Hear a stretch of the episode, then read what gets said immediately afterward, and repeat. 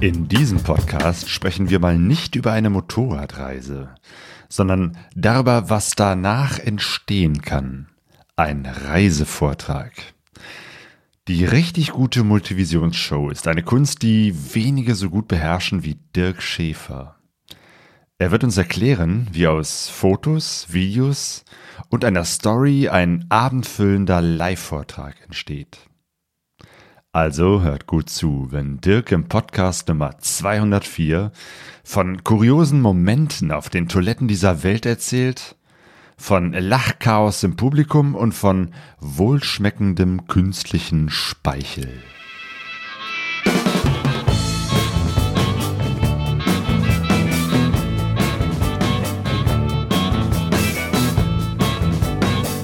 Pegasus Reis. Expeditionen mit den Ohren. Herzlich willkommen zu Pegaso Reise. Ich bin Claudio und spreche heute mit Dirk Schäfer im Livestream über Reisevorträge. Hallo Claudio. Hallo Dirk. Schön, dass du da bist. Äh, das ist heute mal was äh, Besonderes. Äh, zum ersten Mal machen wir das so, dass wir einen Livestream machen, aber trotzdem beide im selben Raum sind. Beide hier uns unterhalten können und gleichzeitig könnt ihr das live sehen und euch im Chat auch beteiligen. Und wir wollen über das reden, was du unglaublich gut kannst, nämlich Motorradreisevorträge machen. Also du fotografierst, du bist Fotograf, du filmst, du hast mittlerweile auch äh, einige Filme gemacht über Motorradreisen und du bist, wie nennt man das, Vortragsreferent? Ja, da gibt es, glaube ich, äh, aus dem Klassischen bis in die Moderne alles Mögliche. Ne? Das fängt wahrscheinlich bei dir Show-Erzähler an und hört bei Keynote-Speaker auf, irgendwo dazwischen. Keynote-Speaker ist auch nicht schlecht. Ne? Und, und dazwischen gibt es das schöne Wort Multivisionsshow. Genau, also ich glaube, einen richtigen Begriff, der hat sich nie durchgesetzt, außer eben Opas Dia-Show. Und wenn heute jemand mit Dia kommt, äh, also wenn das noch jemand weiß, ne, dann äh, ansonsten, es gibt ja auch noch Live-Reportage. Live-Reportage, Live Multivision-Show, Dia-Show, Live-Reportage, ja, ja. Multivision alle möglichen. Also wir reden darüber, dass jemand äh, Fotos und Filme zeigt auf einer Leinwand, in richtig groß auf einer Bühne. Es gibt ein Publikum, die schauen sich das an. Aber der Unterschied zu einem Kinofilm oder so ist, ist, dass du oder jemand anders, der Vortragsreferent, die Vortragsreferentin da steht und in dem Moment auch live erzählt, deswegen auch Live-Reportage. Und damit bekommt das nochmal eine ganz andere Dimension, als wenn ich einen Film äh, mir anschaue. Ähm, wir machen ja auch diese Veranstaltungsreihe Lara Feuer in Duisburg, wo wir auch regelmäßig Vortragsreferenten einladen. Du bist auch schon mehrmals zu Gast gewesen, wirst jetzt am Samstag wieder bei uns zu Gast sein. Deine, ähm, dein Dia-Vortrag, deine Reiseshow äh, über Namibia zeigen. Und als, als wir uns als Team äh, zusammengesetzt haben und, und diese, diese ähm, Vortragsreihe Lara Feuer Duisburg gestartet haben, war ein Punkt für uns auch wichtig. Wir zeigen keine Filme. Also wir könnten ja auch einfach irgendwie Dia-Filme und äh, einlegen und, und die zeigen, wie im Kino. Dia-Filme. Ja, Dia. Ausdruck. Wir können einfach Videofilme einfach äh, einlegen und die zeigen äh, vor dem Publikum. Hat auch was. Es wäre dann sozusagen wie ein kleines Kino. Aber uns ist wichtig, dass immer jemand dasteht und dazu etwas erzählt. Also, dass es sozusagen wirklich live ist. Und hier bekommen wir live während unseres Gesprächs von der Seite her ein Cappuccino gereicht. Herzlichen von Dank. Geisterhand oder Sonja. Danke, Sonja. Hey, das ist ja ein Service hier mit Sehr Milch schön. und Zucker. Du bist auch ein großer Freund des äh, Cappuccino und Espresso. Ja, oder? Bohnenheißgetränke sind äh, ein kleines Steckenpferd geworden, äh, aber das ist ja heute nicht Thema. Ne? Nö, aber es, ich aber finde, mit, das mit ist zum Beispiel besser. etwas, was immer auch in deinen Vorträgen äh, irgendwo eine Rolle spielt. Also irgendwo trinkst du dann immer einen Kaffee und erzählst auch etwas dazu. Äh, Kaffee und Kuchen. Ähm, Kuchen. Ja, ja. Es, es gibt ja so ein paar Sachen, die tauchen in Filmen selten auf. Ähm, und in, in Vorträgen oder ne, in den Shows, die viele Leute zeigen, fast gar nicht. Eines davon ist Essen. Es sei denn, ähm, jemand hat nur wirklich äh, was speziell kulinarisches irgendwie im Programm. Das andere ist Toilette. Mm. Jeder von uns muss häufig mehrfach am Tag, ganz normal auf Toilette. Und das findet eigentlich im Film fast nicht statt, außer bei James Bond. Da sind immer die ganz äh, üblen Szenen dann auf Toilette. Aber es gibt ja auch andere üble Toiletten. Gerade wenn man auf Reisen ist. ja. Und äh, die baue ich auch gerne schon mal ein, Ja. ähm, weil das geht häufig auch so durch, ne? bei der Betrachtung zum Beispiel eines, äh, eines Landes. Ne? Oder äh, auch da passieren ja jede Menge kuriose Sachen. Und diese kuriosen Sachen, die finde ich, äh, ich finde, da ist so ein bisschen Essenz immer ne? von, von Und bei Geschichte. dir, das, das macht, finde ich, deine äh, Multivisionsshows auch immer aus, gibt es auch immer was zu lachen. Also da ist immer so ein, so ein, so ein, so ein spezieller Dirk Schäfer-Humor dabei. Danke, der ist meistens beabsichtigt. ähm, ja, ich ähm, finde es, ich finde es schön, wenn man äh, mit den Leuten ähm, so ein bisschen auch im Kontakt ist. Das ist natürlich etwas schwierig, wenn einer vorne ein Mikro hat und vielleicht nur zehn, vielleicht aber auch 2000 andere haben keins und da ist natürlich die Interaktion so ein bisschen schwierig. Aber in dem Moment, ähm, wo ich merke, das, was man da sagt, das berührt Leute, entweder durch Betroffenheit oder wenn es witzig sein soll, dass auch gelacht wird. Das ist ja auch das Feedback, das ich brauche, damit ich auch äh, mit äh, positiver Energie weitermache. Ansonsten muss man anfangen zu kämpfen, ne? dass man denkt, lecko funny, du, wie kriege ich jetzt hier die nächsten 90 Minuten rum? Ne? Das ist ja hier absolut tote Hose und ich mache mir dann immer selber Vorwürfe. Ich denke immer, das liegt an dir, das liegt an dir, die finde ich scheiße.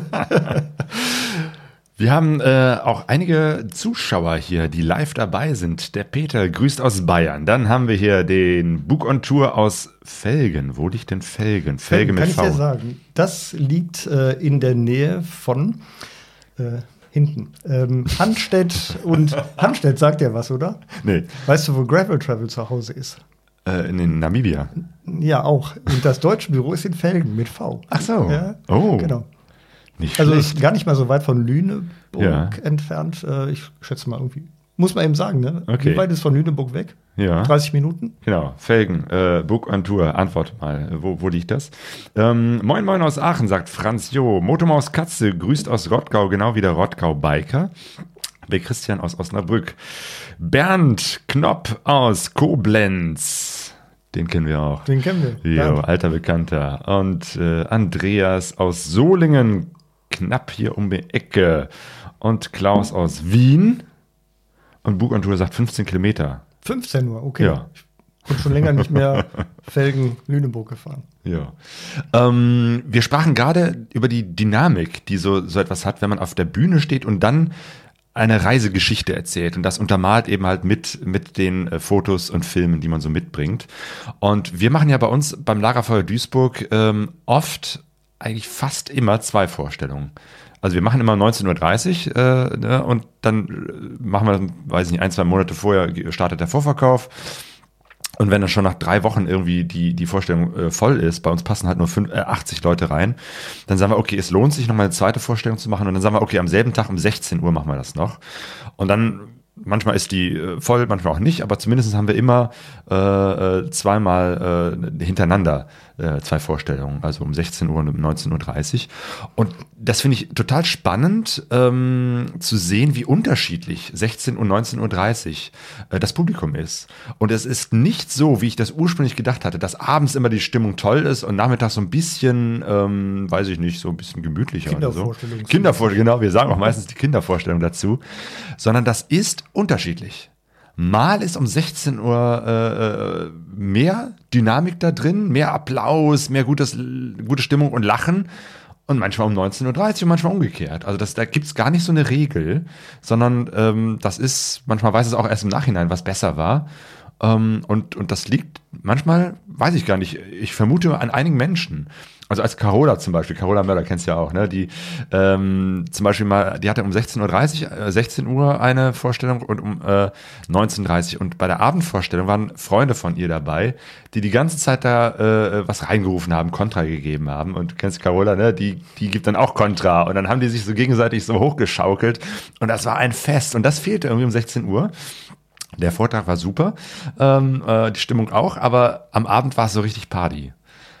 Kennst du das, auch? Das, ähm, also in dem Moment, wo man mit Leuten oder wo Leute im Saal sind, die man kennt und die einen guten, die einen gut kennen und wo die Publikumsgröße auch überschaubar ist.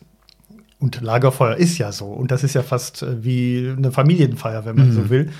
ähm, da glaube ich schon, das passiert äh, oder das kann da gut passieren, weil sich auch manch einer dann auch traut, noch mal was zu sagen oder eine flapsige Bemerkung zu machen. Bei größeren Veranstaltungen ist das echt selten. Und dass da eine Veranstaltung wirklich äh, außer Rand und Band gerät, äh, das ist mir erfreulicherweise auch ein paar Mal schon passiert. Und äh, das sind natürlich einfach die super Momente, wo du hinterher denkst, ey, ich brauche nie zum Psycho. ich spare der Krankenkasse jede Menge Geld.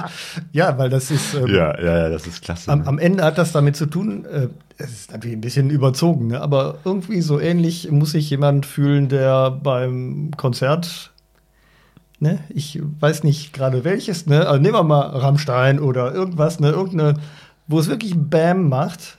Und wenn die Jungs reingehen und da draußen tobt die Hütte, dann weißt du, ey, du hast es richtig gemacht. Also äh, zumindest nicht allzu viele ja. haben das gefühlt, das war jetzt aber doof. Ne? Und das ist natürlich etwas, das einen selber auch äh, mit einer tiefen Zufriedenheit zurücklassen kann. Ja, dieser übliche Spruch, ah, oh, dieser Abend ist so geil, den die Menschen, die, die, die, die Musiker oft sagen, ne, weil ihr das Publikum so geil war, ne?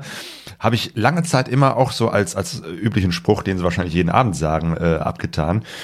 Ähm, bis ich jetzt da doch gemerkt habe, das ist tatsächlich etwas dass die Reaktion des Publikums auch mit dem Menschen auf der Bühne was macht. Also beim Lagerfeuer merke ich das eben halt ganz äh, deutlich.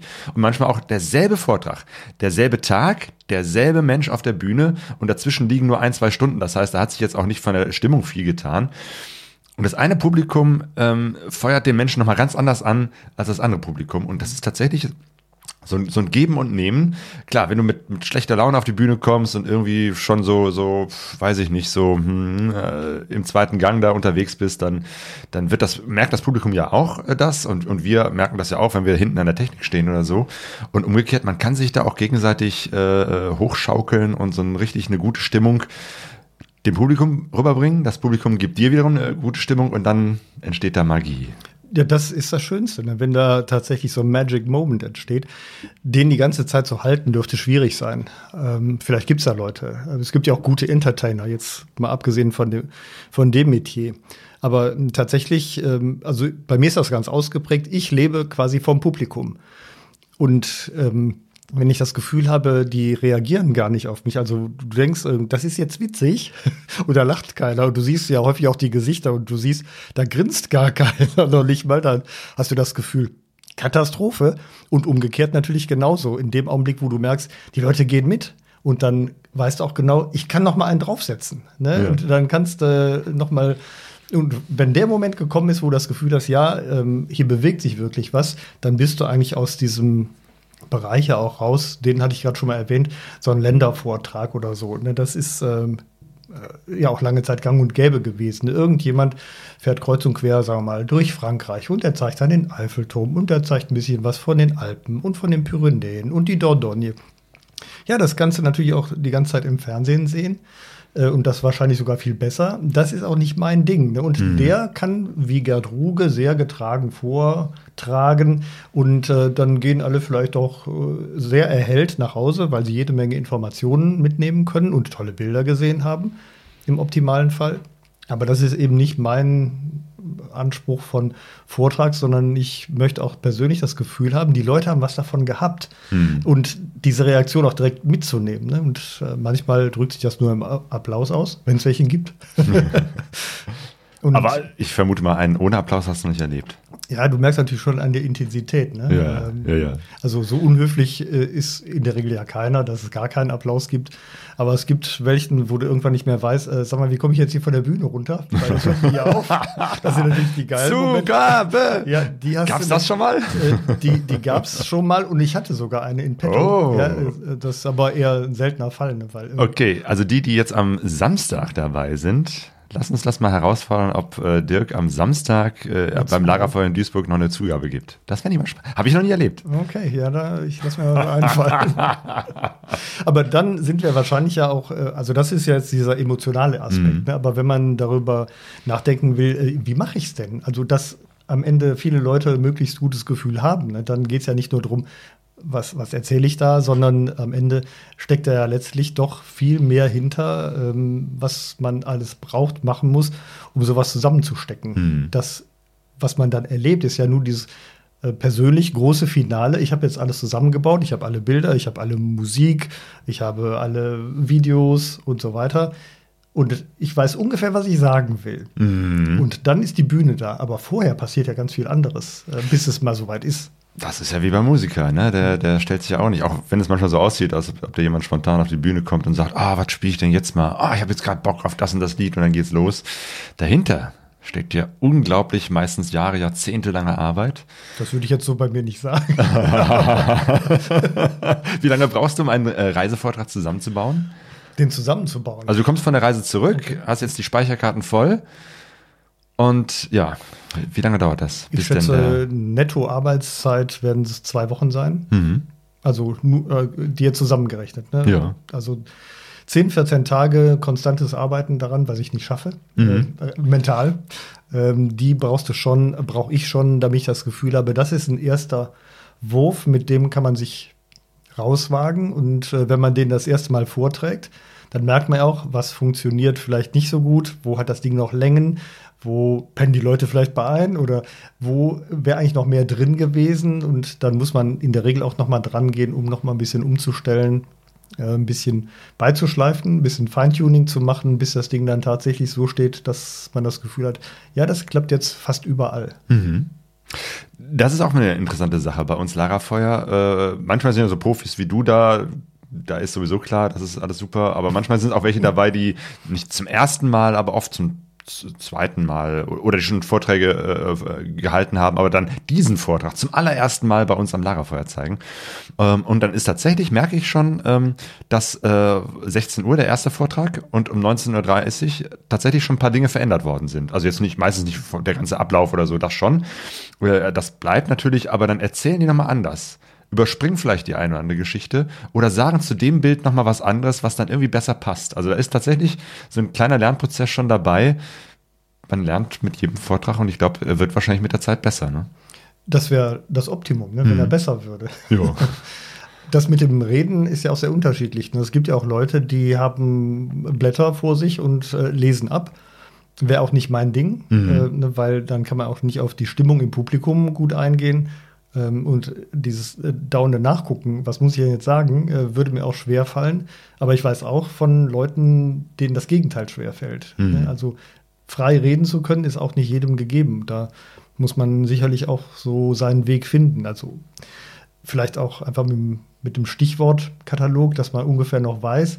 Ähm, Genau, der ja, übliche Spickzettel, wo einfach nur Genau. steht jetzt das Stichwort, das Stichwort, Genau. die- Also das Stichwort, nicht. man weiß. Ich hab's ja. nicht, Du machst es komplett ohne, ne? Ja, ich mache komplett ohne, Ja. was schon mal dazu führt, dass ähm, ich dann im Eifer des Gefechts auch schon mal vergesse. Also ich sage gerne Namen, also Namen von Orten und Menschen. Wenn ich einen Menschen zeige, dann sage ich auch gerne, wie der heißt Mhm. und was der tut und was der macht und warum ist der jetzt mit hier drin in der, in der ganzen Show. Und wenn mir der Name nicht einfällt, das ist blöd.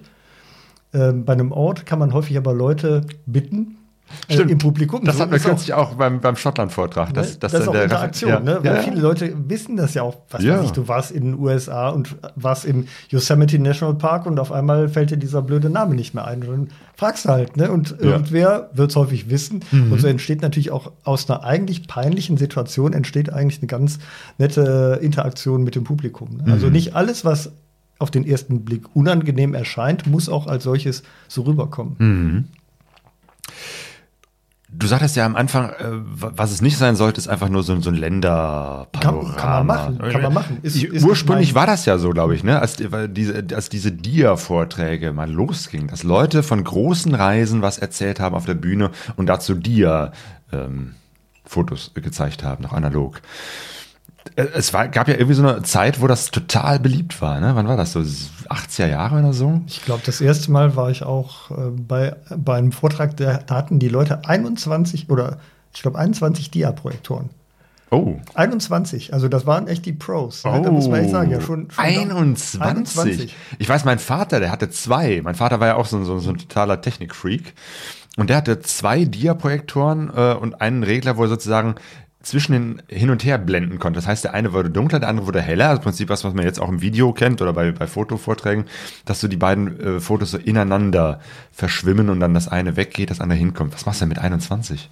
Ja, die haben natürlich äh, zum Beispiel, äh, erinnere ich mich noch dran, die haben in Kairo einen Polizisten fotografiert. Und zwar quasi in, in Dauerfeuer. Also die Kamera, obwohl das waren ja alles noch mit den 36er Filmen. Ne? Das heißt, nach 36 Fotos war der Film ja durch. Klack, klack, klack, Ja, klack, aber die klack, hatten, klack, glaube ich, klack. mehrere Kameras und die haben quasi daraus eine Art Tanz gebaut, äh, in dem die Bilder so schnell hintereinander geschaltet wurden. Und dafür brauchten die aber die 21 Projektoren, weil das Rein- und Rausschieben von einem Dia schon so lange brauchte, dass äh, es schon ungefähr zwei Sekunden braucht, bis das nächste überhaupt wieder da ist.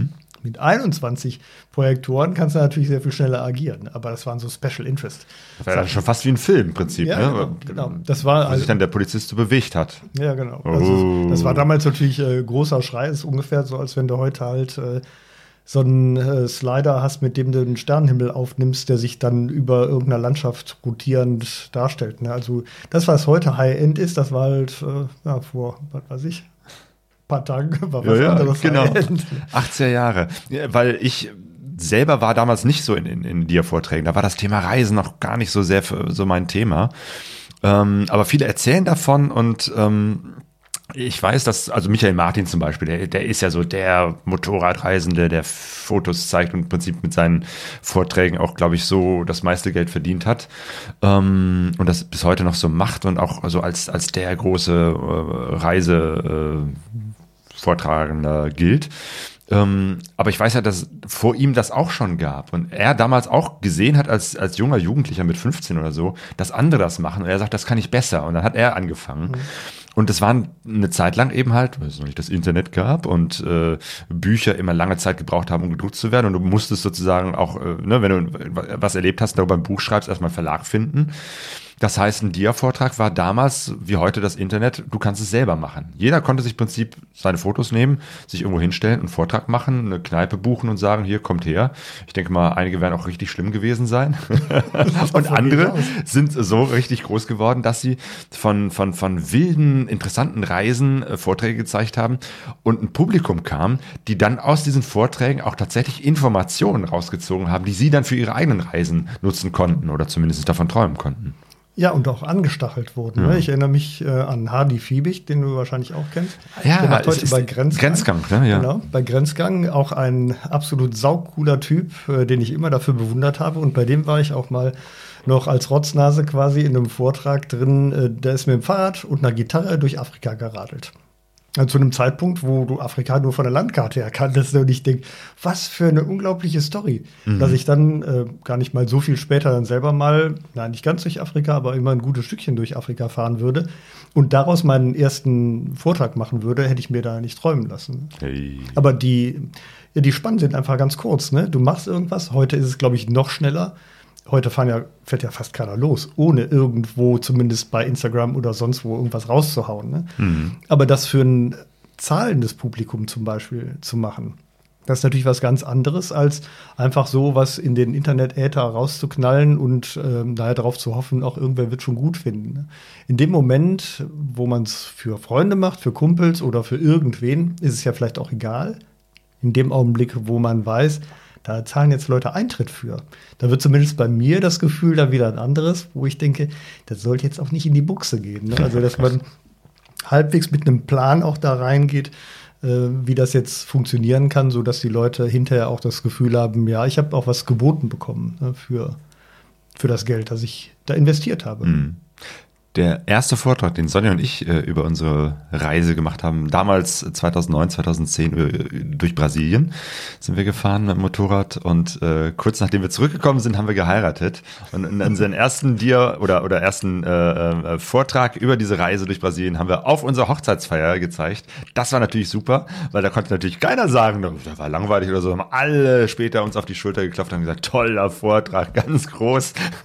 also kleiner Tipp schon mal glaube ich, äh, für einen Einstieg ist schon mal nicht schlecht, ähm, das im, im Freundeskreis oder so zu zeigen, um, um erstmal zu sehen, wie funktioniert das und ja, ist auch ein guter Anlass zu heiraten, dann hat man auf jeden Fall ein dankbares Publikum. Weiß nicht, wie seht ihr das? Also äh, würdet ihr jetzt extra heiraten? Um Genau, Frage an den Chat.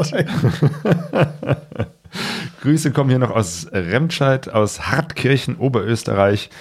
Und äh, Steph sagt, dass der Zuckerpott an der Tischkante ihn nervös macht. Der hier. Ah, stimmt, Hast, weil, hast weil du der könnte runter. Affinität zu? Ich stelle den mal weg. genau. Der Dirk fragt den Dirk, brauchst du Abstand zu der Reise, bevor du einen äh, Vortrag zu, vorbereitest? Ähm, ja, der gibt sich, ergibt sich natürlich so ein bisschen automatisch, weil wenn man nach Hause kommt, hat man ja nicht direkt irgendwie äh, eine Bühne da, auf der man was machen kann. Das sind ja zum Teil durchaus enorm, enorme Vorläufe, die so eine Veranstaltung hat. Zum Beispiel haben wir, glaube ich, im Frühjahr darüber gesprochen, äh, dass wir jetzt im Herbst was zusammen machen. Das ist häufig so. Ne? Also, mhm. ähm, also wenn, wenn man tatsächlich eine professionelle Buchung hat, ähm, oder in diesem Metier unterwegs sein will, dann sind da enorme Zeitspannen im Vorlauf. Und ich weiß zum Beispiel jetzt schon, dass ich im Februar, nee, im März 2024 eine Tournee in der Schweiz habe. Hm. Das heißt, im März 2024 äh, kann ich zwei Wochen lang nichts anderes, ne, da ist halt Schweiz. Aber äh, natürlich vor Freunden, so kann man es immer machen. Die Regel würde ich sagen, wenn man was fertig hat, dann muss man das natürlich irgendwie auch ein bisschen verbreiten, dass Veranstalter darauf aufmerksam werden. Und dann würde ich sagen, wenn man Glück hat, ist man vielleicht nach zwei, drei Monaten bei einem ersten Veranstalter mit dabei. Und die Zeit hätte man theoretisch, um was vorzubereiten, um was zusammenzustellen, sich Gedanken zu machen, wie tacker ich das alles hintereinander, Musik rauskramen, wo kriege ich die überhaupt her, äh, was will ich überhaupt erzählen und ähm, Filmchen vielleicht noch zurechtschneiden, dass das alles harmonisch hintereinander passt. Mhm. Ja, genau die Dinge, die du jetzt gerade so mal eben kurz in einem Satz genannt hast, da würde ich gerne mit dir so einsteigen. Ähm, wie, wie, wie, entsteht denn irgendwie aus dem ganzen Wust, den man mitbringt, also ne, mehrere Speicherkarten voll mit Fotos, mit Videomaterial, vielleicht hat man noch eine Drohne gehabt, eine GoPro oder sogar einige mehrere GoPros, die, das Handy ist auch voll. Ähm, und meistens ist das natürlich viel zu viel Material und vieles doppelt und dreifach und viel Langweiliges und einiges Tolles und so. Und wie entsteht daraus jetzt ein, ein äh, Vortrag? Äh, machst du das eigentlich schon so, dass du bei den Reisen schon irgendwie m, was im Hinterkopf hast äh, und sagst, ich möchte gerne das und das machen, um daraus dann später eine Geschichte erzählen zu können? Ich weiß, das ähm, machen viele Kollegen, wenn man so will, ne, die dass die das auch durchaus ein bisschen gescriptet haben. Und äh, ich bin da kein großer Freund von, weil das würde mir die Freiheit im, am Reisen so ein bisschen auch nehmen. Ähm, ich weiß natürlich, wo ich hin will. Also nehmen wir mal fiktiv äh, Namibia, ne, wo ich ja halbwegs äh, vertraut bin inzwischen. Ähm, da weiß ich, ja, da gibt es zum Beispiel ähm, diese riesen Sandwüste Namib. Da würde ich natürlich gerne mal gucken, einfach persönliches Interesse. Da würde ich aber auch gerne zum Beispiel die Wüstenelefanten sehen. Die siehst du nicht an jeder Stelle. Also da musst du wirklich ein bisschen suchen. Ähm, dann musst du wissen, wo gibt's denn die? Und dann lege ich vielleicht die Reiseroute so ein bisschen so. Aber in dem Moment, wo ich gerade beim Motorradreisen, äh, der ein oder andere sieht's mir vielleicht äh, auch gerade deshalb nach, wenn ich sehe, ich müsste eigentlich links rum, aber da regnet es, da habe ich keinen Bock drauf, da fahre ich lieber rechts rum. Wenn ich aber links rum im Regen eine Verabredung hätte, weil ich das so gescriptet habe, dann würde mich das tierisch annerven. Deshalb lasse ich das. Ich mache auch ganz wenig Termine und die Leute, die ich treffe unterwegs, die treffe ich in der Regel zufällig. Was natürlich dazu führt, dass man zum Beispiel äh, den Papst, den triffst du nie. Ne? Ich könnte mir, mich vielleicht um eine Audienz bemühen oder ähm, irgendwelche anderen Persönlichkeiten des öffentlichen Lebens. Das wird vielleicht gehen, aber da habe ich keine Lust drauf. Ich habe keine Motivation, mein persönliches Reisen dem unterzuordnen. Und das mag jeder für sich selber entscheiden, wie das so ist, aber das bedeutet auch, ich, ich komme mit Zeugs nach Hause, von dem ich vorher nicht wusste, dass ich es haben werde. Mhm. Was natürlich ein bisschen eine Schwierigkeit darstellt, es muss ja ein roter Faden entstehen am besten in der Geschichte. Natürlich kann man erzählen, ne, wir sind in Köln losgefahren, dann nach Italien und haben übergesetzt nach Ägypten und dann sind wir runtergefahren bis Kapstadt. Aber das ist, glaube ich, für ein zahlendes Publikum jetzt so mäßig interessant. Cooler wäre natürlich, wenn es ein paar Aufhänger gäbe oder einen roten Faden, der sich vielleicht nicht daran orientiert. Und den zu finden und seine Reise und seine Bilder und Videos da so ein bisschen dran aufzeigen, wie an so einer Wäscheleine, das ähm, glaube ich, ist mit das Schwierigste dabei. Und ein großer Satz, den ich immer wieder vorgehalten bekommen habe und den ich auch gerne weiterreiche, ist Kill your darlings. Das Claudio, du atmest schon. das musst du erklären. Kill your darlings. Kill your darlings. Es gibt zwei Sorten von Darlings, die zu killen sind. Das eine ist, ähm, du hast eine super Geschichte erlebt, absolut haarsträubend, hast aber kein Bild dazu. Ja. Kann ja passieren. Genau, das, gerade so stressige Situationen an Genau. Grenzen, wo du auch gar nicht fotografieren darfst, wo Zum überall Beispiel, steht. ne, oder bist überfallen worden oder so. Ja, ne? ja, und, stimmt. Und da kannst du ja nicht sagen, Jungs, wartet mal eben, ich muss die Kamera rausholen. Die ihr mir gerade ge- aus der, aus der Hand gerissen habt. Genau. Ähm, also ich mache es dann und wann schon mal, aber eigentlich ist es nicht gut. Äh, Im Publikum kommt es auch meist nicht so gut an. Wozu du kein Bild hast, erzähl auch keine Geschichte dazu. Das ist das erste Killing Darlings. Ja. Und das da erinnere ich mich an, da hat, die Geschichte hat nämlich äh, einer sehr gut gelöst bei uns auch am, beim Lagerfeuer. Nämlich, äh, wie hieß er, der, der, der Atze, der äh, mit, mit der Vespa um die Welt Ja, ja, gefahren ist. Vesparikaner. Vesparikaner, genau. Der ist auch überfallen worden.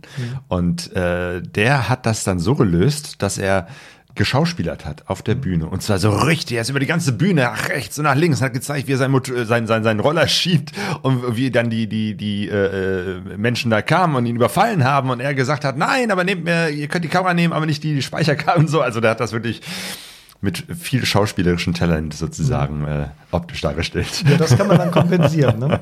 Aber das, man, es gibt ja auch so Szenen, die kennt, glaube ich, jeder. Ne? Du siehst irgendwo ein Bild von irgendjemandem, der mit dem Moped woher fährt. Und da sagt derjenige, der die Geschichte erzählt, das war da so steil, das sieht man jetzt auf dem Bild nicht. ja. Vergiss es. Wenn man es nicht sieht, dann sag's auch nicht. Ähm, äh, du kannst die Geschichte natürlich trotzdem erzählen, aber dieses, was ich im Bild nicht sehe, muss man in der Regel auch nicht erzählen. Und ähm, es sei denn, man ist ein begnadeter Geschichtenerzähler, dann äh, kann man natürlich die Fantasie des Publikums anregen, aber in der Regel ist das so ein bisschen aus dem Medium heraus. Und das Zweite ist eben ähm, die Geschichten, die man für, selber für besonders toll hält häufig und gerne genommen in unserem äh, Segment äh, sind Schraubergeschichten. In einem Publikum, das nicht ausdrücklich äh, motorradaffin ist, wenn man zum Beispiel im Lagerfeuer ist, da sind viele Motorradreisende, die wissen das, die wissen auch, was damit anzufangen. Oder bei großen Veranstaltungen, bei Touratec, bei SW Motec, wenn die ihre Partys da machen und da kommen Leute und erzählen was. Da kannst du das machen. Aber wenn du zum Beispiel ähm, in der Stadthalle in Freising bist oder äh, bei anderen Veranstaltungen, wo ein vollkommen buntes Publikum da ist, das mit Motorradfahren relativ wenig zu tun hat, den musst du nicht erzählen, dass der Seitenständerschalter kaputt gegangen ist. Und was da für Konsequenzen daraus erwachsen, dass der Seitenständer runterbommelt, weil die kapieren das nicht. Die Zeit reicht nicht aus, um das zu erklären. In der Regel, wenn du da auch noch nicht mal das Bild dafür hast, ähm, lass die Geschichte weg, spar die Zeit, spar die Energie und auch die Konzentration des Publikums und auch das Wohlwollen des Publikums. Denn das ist auch schnell verspielt. Ja, ja, das stimmt. Das finde ich ist auch eine, eine gute Regel zu sagen. Ne? Äh, nicht zu sehr äh, in Fachdetails, weil auch unter Motorradfahrerinnen und Fahrern sind nicht alle die begnadeten Schrauber, die so ganz genau wissen, wo jetzt die Auslassschraube ist und was, wenn die kaputt ist, welchen Effekt das wiederum auf die Steuerung oder irgendwie so. Also lieber entweder kurz und knapp erklären, da ist was kaputt oder, oder gar nicht.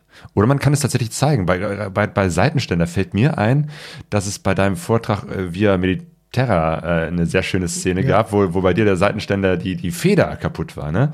Du konntest den, der, der, also der Seitenständer ging nicht mehr hoch. Und dann hast du ihn fixiert, bist ganz stolz aufs äh, Moped gestiegen, hast gezeigt, guck mal hier, jetzt, äh, jetzt kann ich damit fahren, weil ich habe da irgendwie so einen Gurt äh, drum gemacht. Und du dann sagst, so, und, und wo stelle ich jetzt mein Motorrad ab, äh, um die Kamera wieder vom Stativ zu holen? Ja, ja. Aber da hat man es einfach gesehen. Ja. Das ist der Ständer und da ist hier das, das, das, äh, der Gurt und damit ist er festgemacht, fertig. Also es ist ja keine goldene Regel, ne? aber häufig, und das stellen wahrscheinlich auch viele Leute, ich selber ja auch fest, die magische Grenze für so einen Vortrag ist eigentlich 90 Minuten mit einer Pause dazwischen, wie in der Schule. Und da gibt es einen guten Grund für. Nach 45 Minuten ist die Konzentration um. Insbesondere dann, wenn es ein Wochentag ist und die Leute kommen von der Arbeit, dann noch in die Veranstaltung, eigentlich sind die durch für den Tag. Und dann redet man da noch stundenlang rum. Und ähm, wenn das nicht interessant ist, dann schalten die halt ab. Ne? Und dann siehst du, wie die Leute einnicken und so.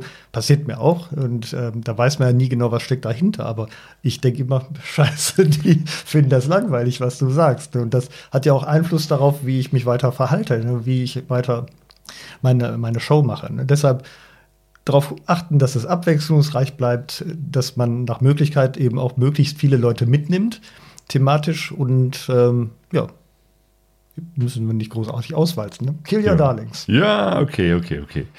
Ähm, der Bernd Knopf fragt dazu auch, was ist zuerst da? Die guten Bilder und dann die Stories dazu? Oder hast du erst die Stories im Kopf und suchst dann die Bilder dazu raus? ähm, ist es umgekehrt, eigentlich die Bilder. Ne? Ja. Weil das folgt dann dieser Idee. Ne? Wenn ich kein Bild habe, kann ich auch die Geschichte nicht erzählen. Mhm. Also nicht auf der Bühne. Und deshalb äh, habe ich nach Möglichkeit erst eine Ansammlung von guten Bildern zu einem, zu einem kleinen Thema. Und äh, dann versuche ich da die Geschichte so halbwegs eloquent daraus zu bauen, dass das Zuhören Spaß macht. Mhm. Okay, also die Bilder sozusagen zuerst da. Ähm, gibt es etwas, was du beim Fotografieren oder beim Filmen schon beachtest, was vielleicht für einen Vortrag gut ist? Weil du machst ja nicht nur Vorträge, du schreibst ja auch zum Beispiel für Zeitschriften, äh, Motorradreisezeitschriften äh, Reisezeitschriften und so. Ähm, gibt es da einen Unterschied, ob du ein Foto machst für eine Zeitschrift oder für einen Vortrag? Äh, ja und nein. Der äh, grundsätzlich ein, ein den Regeln für gute Bilder gehorchendes Bild, das Ganze natürlich sowohl in der Zeitung als auch auf der großen Leinwand bringen. Ähm, bei der Zeitschrift äh, muss man sich vergegenwärtigen, da kommen vielleicht ein oder zwei Bilder riesenfett rein, Doppelseiten, und der Rest ist ziemlich klein. Nehmen wir mal an, man hat ähm, ein schönes Motorrad, das ist auch halbwegs auffällig lackiert, sodass man das auch in der weiten Landschaft erkennen kann. Dann wird das natürlich in der Zeitschrift schwierig sein, davon mehrere Bilder abzudrucken, weil das kann man nicht sehen, wenn das Bild sehr klein ist. Das siehst du nur auf einer Doppelseite. In der Regel bei einem Aufmacherbild. Wenn man eine Diashow macht, ich auch noch Diashow, ne? Äh, Live-Reportage, und deine Leinwand ist sechs mal vier Meter oder noch viel größer, Freiburg Konzerthaus über zwölf Meter breit, ja, dann kann das Motorrad durchaus auch kleiner sein. Und davon kannst du ja zig Bilder zeigen, weil du bist nicht an 10 oder 14 Bilder in der Zeitschrift gebunden, sondern du hast in der Summe vielleicht ohne Zeitraffer über den Daumen 400 oder 500 Bilder, die du da zeigst. Und da kann natürlich auch öfter mal eine fette Landschaft sein und irgendwo drin, klitzeklein wie ein Krümelchen, ist dein Motorrad, dein Auto, dein Fahrrad, was auch immer, oder du selber. Ne, Das geht da viel leichter. Das heißt, die Bilder würde ich auf jeden Fall machen. Und das erzeugt ja auch ein ganz anderes Gefühl von Weite zum Beispiel oder von von Momenten, wo man denkt als Zuschauer, boah, wie beeindruckend. Ne? Das ähm, gehört mit dazu. Aber was auf jeden Fall anders ist als beim ähm, Zeitschriftenfotografieren, ist durch das Überblenden entsteht ja für einen Moment ein neues Bild aus den beiden Bildern, die überblendet werden. Und äh, da gibt es so eine kleine Regel, dass die Horizonte dieser Bilder auf der gleichen Höhe sind. Weißt du, wie ich meine? Ja. Ähm, nehmen wir Wenn mal man den an, Horizont am, sieht. Am Meer, am Ja, Meer ist es ja. am schönsten. Mhm. Nehmen wir mal an, du hast zwei Bilder mit Meer hintereinander, die du hintereinander zeigen möchtest. Und du hast aus der Hand fotografiert, nicht mit dem Stativ. Und das erste Bild, da siehst du, wo der Horizont ist. Unten ist Wasser, oben ist Himmel. Vielleicht ist da irgendwo ein, noch ein Schiff mit drauf auf dem Bild. Und das nächste Bild hast du aus der Hand auch fotografiert und da wird der Horizont nicht da sein, wo das im vorigen Bild ist. Und wenn du die überblendest, dann sieht das mit Verlaub scheiße aus.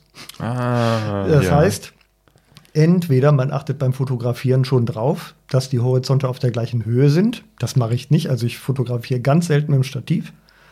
Aber du kannst es hinterher in der Nachbearbeitung natürlich so machen, weil deine Bilder, die du fotografierst, selbst die aus dem Handy, sind viel größer, als du sie brauchst, um das auf einem fetten Beamer zu zeigen. Das heißt, du kannst jede Menge croppen, also du kannst letztlich das Bild noch ein bisschen, du kannst einen Ausschnitt wählen, du kannst den Horizont noch verschieben. Das ist nichts, was du mit Photoshop machen musst, das ist einfach nur beschneiden.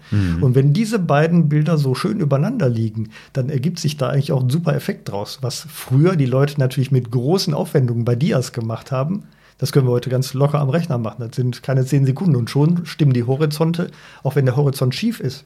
Scheißegal, mach ihn gerade, sieht einfach geiler aus. Schiefe Horizonte, doof, gerade Horizonte, geil. Das ist einfach für dieses optische Erleben. äh, Da ist einfach ein ganz anderer Genussfaktor dahinter beim Gucken, als wenn es einfach hingerotzt ist. Ja. Ja, ganz einfaches Beispiel fällt mir da so ein, ne? Irgendwie du fotografierst das Meer, äh, einmal mit und einmal ohne ein Schiff und ne, dann ist, siehst du erst den, den Ozean ohne Schiff und dann blendest du sozusagen das zweite Foto rein und plötzlich erscheint von selber das Schiff da. Also Ja, genau. ein schöner Effekt irgendwie und nicht schwer gemacht. Genau. Kannst auch mit vollkommen unterschiedlichen Dingen machen. Ne? Du hast irgendwo eine Wiese und irgendwo anders ist äh, zum Beispiel Wiese und Meer. Ne? Wenn die Wiese einen geraden Horizont hast, kannst du aus der Wiese, aus der Wiese ins Meer überblenden. Ja. Also entstehen, können ganz tolle Sachen daraus entstehen und dem kann man so ein bisschen nachhelfen, ohne dass man jetzt irgendwo in Bildern rumstempeln muss oder so, sondern einfach nur, dass die Horizonte angeglichen werden. Genau, das kann ich auf jeden Fall als Tipp nochmal geben. Bearbeitet eure Bilder so ein bisschen. Also, also gerade so schiefe Bilder. Also, ne, ich, wenn man aus der Hand fotografiert, ist ja oft, dass das ein bisschen schief ist. Und wenn es dann so schief ist, dass man es sieht. Also ich habe schon viele schiefe Bilder gesehen, wo ich dachte irgendwie so, Mensch, mach doch ganz kurz nur eine Korrektur. Das kriege ich selbst am Handy hin. So. Was auch gerne gemacht wird, logischerweise, ist natürlich, dass man auch Videos einbindet, auch gerne Drohnenbilder. Und da ist natürlich häufig auch dieser Übergang vom stehenden Bild, vom Foto in das Video oder in die Drohnenaufnahme häufig auch schwierig. Ne? Also, dass, ähm, dass man das optisch geschmeidig hinbekommt, dass das nicht einfach hingerotzt oder stümperhaft aussieht, sondern da gibt es auch einen einfachen Trick, zum Beispiel eine sogenannte Schwarzblende. Also, bevor aus dem stehenden Bild ein Video wird, machst du kurz quasi alles dunkel und sofort wieder hell. Aber diese kurze Unterbrechung nimmt dem Auge diesen optischen Anschluss und dass plötzlich sich was anfängt zu bewegen, was man als unnatürlich wahrnimmt. ne? Also diesen Übergang geschmeidig hinzubekommen. Am allergeschmeidigsten ist natürlich, wenn man schon ein Standbild hat, das genauso aussieht wie das erste Bild aus dem Video. Dann kannst du natürlich auch da wieder schön überblenden. Das so Das kann man aber auch aus dem Video heraus äh, Kannst, ja, das auch, fotografieren. ne? ne? Genau, das kannst du auch aus dem Video selber nehmen oder erzeugst ein Standbild daraus Ja. und dann geht das auch. Ne? Also es gibt viele Möglichkeiten, aber manch einer macht sich oder manch eine macht sich die Mühe nicht und das merkt man als Zuschauer manchmal nur unterbewusst, aber das strengt auch mehr an beim Gucken und beim Nachverfolgen und ähm, vielfach kann man, wie sowas schön geht, in Filmen beobachten. Ne? Wenn, wenn man einen guten Film schaut, und ich meine, wir können net, gerade Netflix und so, die sind eine super Trainingswiese dafür, einfach zu sehen, wie wird ein Bild aneinander an ein anderes gereiht. Oder sonntagsabends, wenn ihr mal Tatort guckt, ne? wie kommt man von einem Bild in ein anderes Bild rein? Ne, Das ist einfach, ähm, da steckt eine Struktur hinter. Und diese Struktur ein bisschen zu durchschauen, hilft Habe ich noch einem. nie drauf geachtet, aber jetzt, wo du es sagst, Ja. müsste ich mal. Ja. Da, da kann man einfach super viel draus lernen. Wenn man, nehmen wir mal an, ich habe ein Bild von den Pyramiden von Gizeh. Und als nächstes, äh, wir müssen einen größeren Sprung machen, muss ich nach Äthiopien. Ne? äh, Ich habe einfach kein Bild mehr zwischen, äh, ich musste fliegen. Ne? Von Kairo musste ich fliegen nach Äthiopien. Und als nächstes habe ich ein Bild von den Bergen in den Simeon Mountains. Das passt überhaupt nicht zusammen. Das passt überhaupt nicht zusammen. Und am besten ist wahrscheinlich, wenn ich dann noch mit einem Film von den Bergen in Äthiopien anfangen will. Also muss ich irgendwas dazwischen schalten, irgendwas Neutrales, ein Also neutrales. von dem Bild der Pyramiden, um dann in den Film von den Bergen in genau, Äthiopien zu kommen. genau, also wenn du sowas machen musst, Ja. dann helfen einem sogenannte Schnittbilder. Das, so nennt man das beim Film, aber das kann man auch so erzeugen. Ein eigentlich fast nichtssagendes Bild, wie zum Beispiel ein Ticket, das Flugticket. Ähm, oder irgendwas, was auf einem Tisch liegt. Also ein banales Bild, das man theoretisch auch hinterher nochmal machen kann, wenn man merkt, oh scheiße, da fehlt mir was. Ne? Also diese Dinge helfen optisch, so einen Übergang zu schaffen zwischen zwei Bildern, die überhaupt nicht zusammenpassen. Oder wo der Übergang einfach schwierig wäre. Ja. Oder die, die Karte, Klassiker, ne? Ich Genau. zeig nochmal auf der Karte, wo sind Genau. wir und wo, wo fahren wir jetzt hin? Genau. Ja. Jo, ähm, und ähm, Überblendung hast du gerade gesagt. Ne? Es gibt ja auch viele Programme, die haben unterschiedliche Arten und Weisen, wie man überblendet. Äh, Axel, der bei uns beim Lagerfeuer die Technik macht, hat manchmal diesen scherzhaften äh, Satz so drauf, äh, ich habe ein Programm, das hat äh, 30 verschiedene Überblendungen und jetzt seht ihr alle Überblendungen hintereinander. das ist eigentlich auch nicht schön. ne? Also ich, ich äh, also mir persönlich gefällt das eigentlich die, die klassische Überblendung, das eine Bild geht raus, das andere kommt rein. Ich finde diese Effekte, die dann so kommen, da eins Bild von rechts, eins von links, es blättert sich auf, es geht wieder zu und, und irgendwie so diese Effekte, finde ich persönlich eher störend. Wie geht's dir dabei? Ich bin eigentlich auch ein Freund vom Klassischen. Also das Äh, das muss man natürlich nicht machen. Also aufs Klassische muss man nicht bauen, wenn man diese Geschichte mit dem Meeresbild macht. Ne? Mhm. Dass die Horizonte schön übereinander passen. Vielleicht wäre es sogar ein Trick, wenn die, wenn die Bilder nur gar nicht zueinander passen, dass man eine ganz wirre Blende nimmt. Aber klassischerweise würde ich eigentlich diese normale Überblendung nehmen und es gibt ähm, auch eine Sache, die finde ich nicht schlecht, ist ein sogenannter Alpha-Wipe, also wer sich mit so einem Programm beschäftigt, im Prinzip wischt dann das neue Bild von unten oder von oben in das andere rein. Da gibt es schon mal so Bilder, die ganz gut dazu passen, ähm, wo man das machen kann. Nehmen wir mal an, du hast irgendwie eine weite Landschaft bei Tageslicht und dann das nächste Licht, das nächste Bild ist so in der Dämmerung. Ne, dann kann man quasi von oben die Dämmerung so reinbrechen ah, lassen. Ja. Ne? Dann hat man auch einen soften Übergang. Und ja. nicht, dass die Bilder so hintereinander geknallt sind, einfach so, so wie so ein Staccato. Und das strengt beim Gucken an, das ermüdet die Leute. Und schön ist einfach, wenn die Bilder so ineinander fließen. Gehen wir noch mal einen Schritt nach, äh, davor. Äh, du, du, kommst zurück von der Reise, irgendwie hast unheimlich viel erlebt, hast jetzt diese Riesenvielfalt ähm, an den verschiedenen Bildern, Fotos, äh, Filmsequenzen etc. Gibt es da für dich auch nochmal irgendwie eine Regel, wie du rangehst? Guckst du das wirklich alles an oder hast du schon irgendwie im Hinterkopf, okay, das und das äh, will ich jetzt nutzen, um eine Geschichte zu erzählen und dann lasse ich was anderes weg? Ja, ich habe natürlich auch meine Darlings und in der Regel fange ich mit denen an. Also wenn man ähm, sich, weiß nicht, also zum Beispiel, was ich gerne mache, sind so Zeitraffer mit Sternenhimmel und so, ne, weil das natürlich über einen super Effekt ist. Die musst du natürlich auch erstmal zusammenbauen. Die sind nicht per se fertig. Ähm, aber auch da brauchst du einen davor und einen dahinter. Und so baue ich eigentlich immer verschiedene Sequenzen zusammen, von denen ich weiß, ja, daraus weiß ich schon, da kann ich was Rundes draus machen. Oder bei Personen, wo ich denke, die sollten auf jeden Fall auftauchen.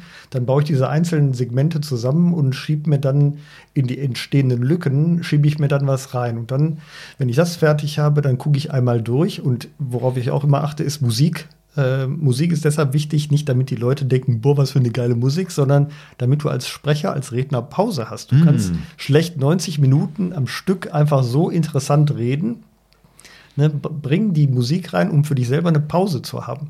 Also diese Pausengeschichten, also diese Musiksequenzen, die auch dabei zu haben, und das ist sehr viel Arbeit, das vernünftig aufeinander abzustimmen. Musik raussuchen, Musik kaufen, Musikrechte, mhm. da ist ja auch so ein lustiger Punkt. Lass uns da gleich auch nochmal äh, drüber sprechen. Aber mhm. das fand ich interessant. Du hast gesagt, du hast sozusagen, du fängst jetzt nicht an mit dem ersten Tag, hier habe ich mein Motorrad gepackt und fahre los und mhm. meine erste Station ist die Tankstelle und so, sondern du hast schon so ein paar Punkte, paar Highlights, mhm. die baust du auf und dann äh, baust du nach und nach, füllst du sozusagen mhm. die Lücken oder Übergänge und guckst, wie das irgendwie zu einer runden Geschichte zusammenkommt. Ist ja anders als jetzt sozusagen chronologisch vom ersten bis zum letzten Tag durchzugehen. Deshalb fange ich in der Regel auch nicht damit an, wie ich losgefahren bin. Das mhm. ist ja auch so ein Klassiker, ne, dass man die Chronologie aufbaut, aber das äh, kennen ja auch ganz viele. Und äh, das ist vielleicht auch die erste Idee, die einem kommt, aber schöner ist vielleicht doch irgendwie einen anderen roten Faden zu wählen als jetzt die Reisechronologie.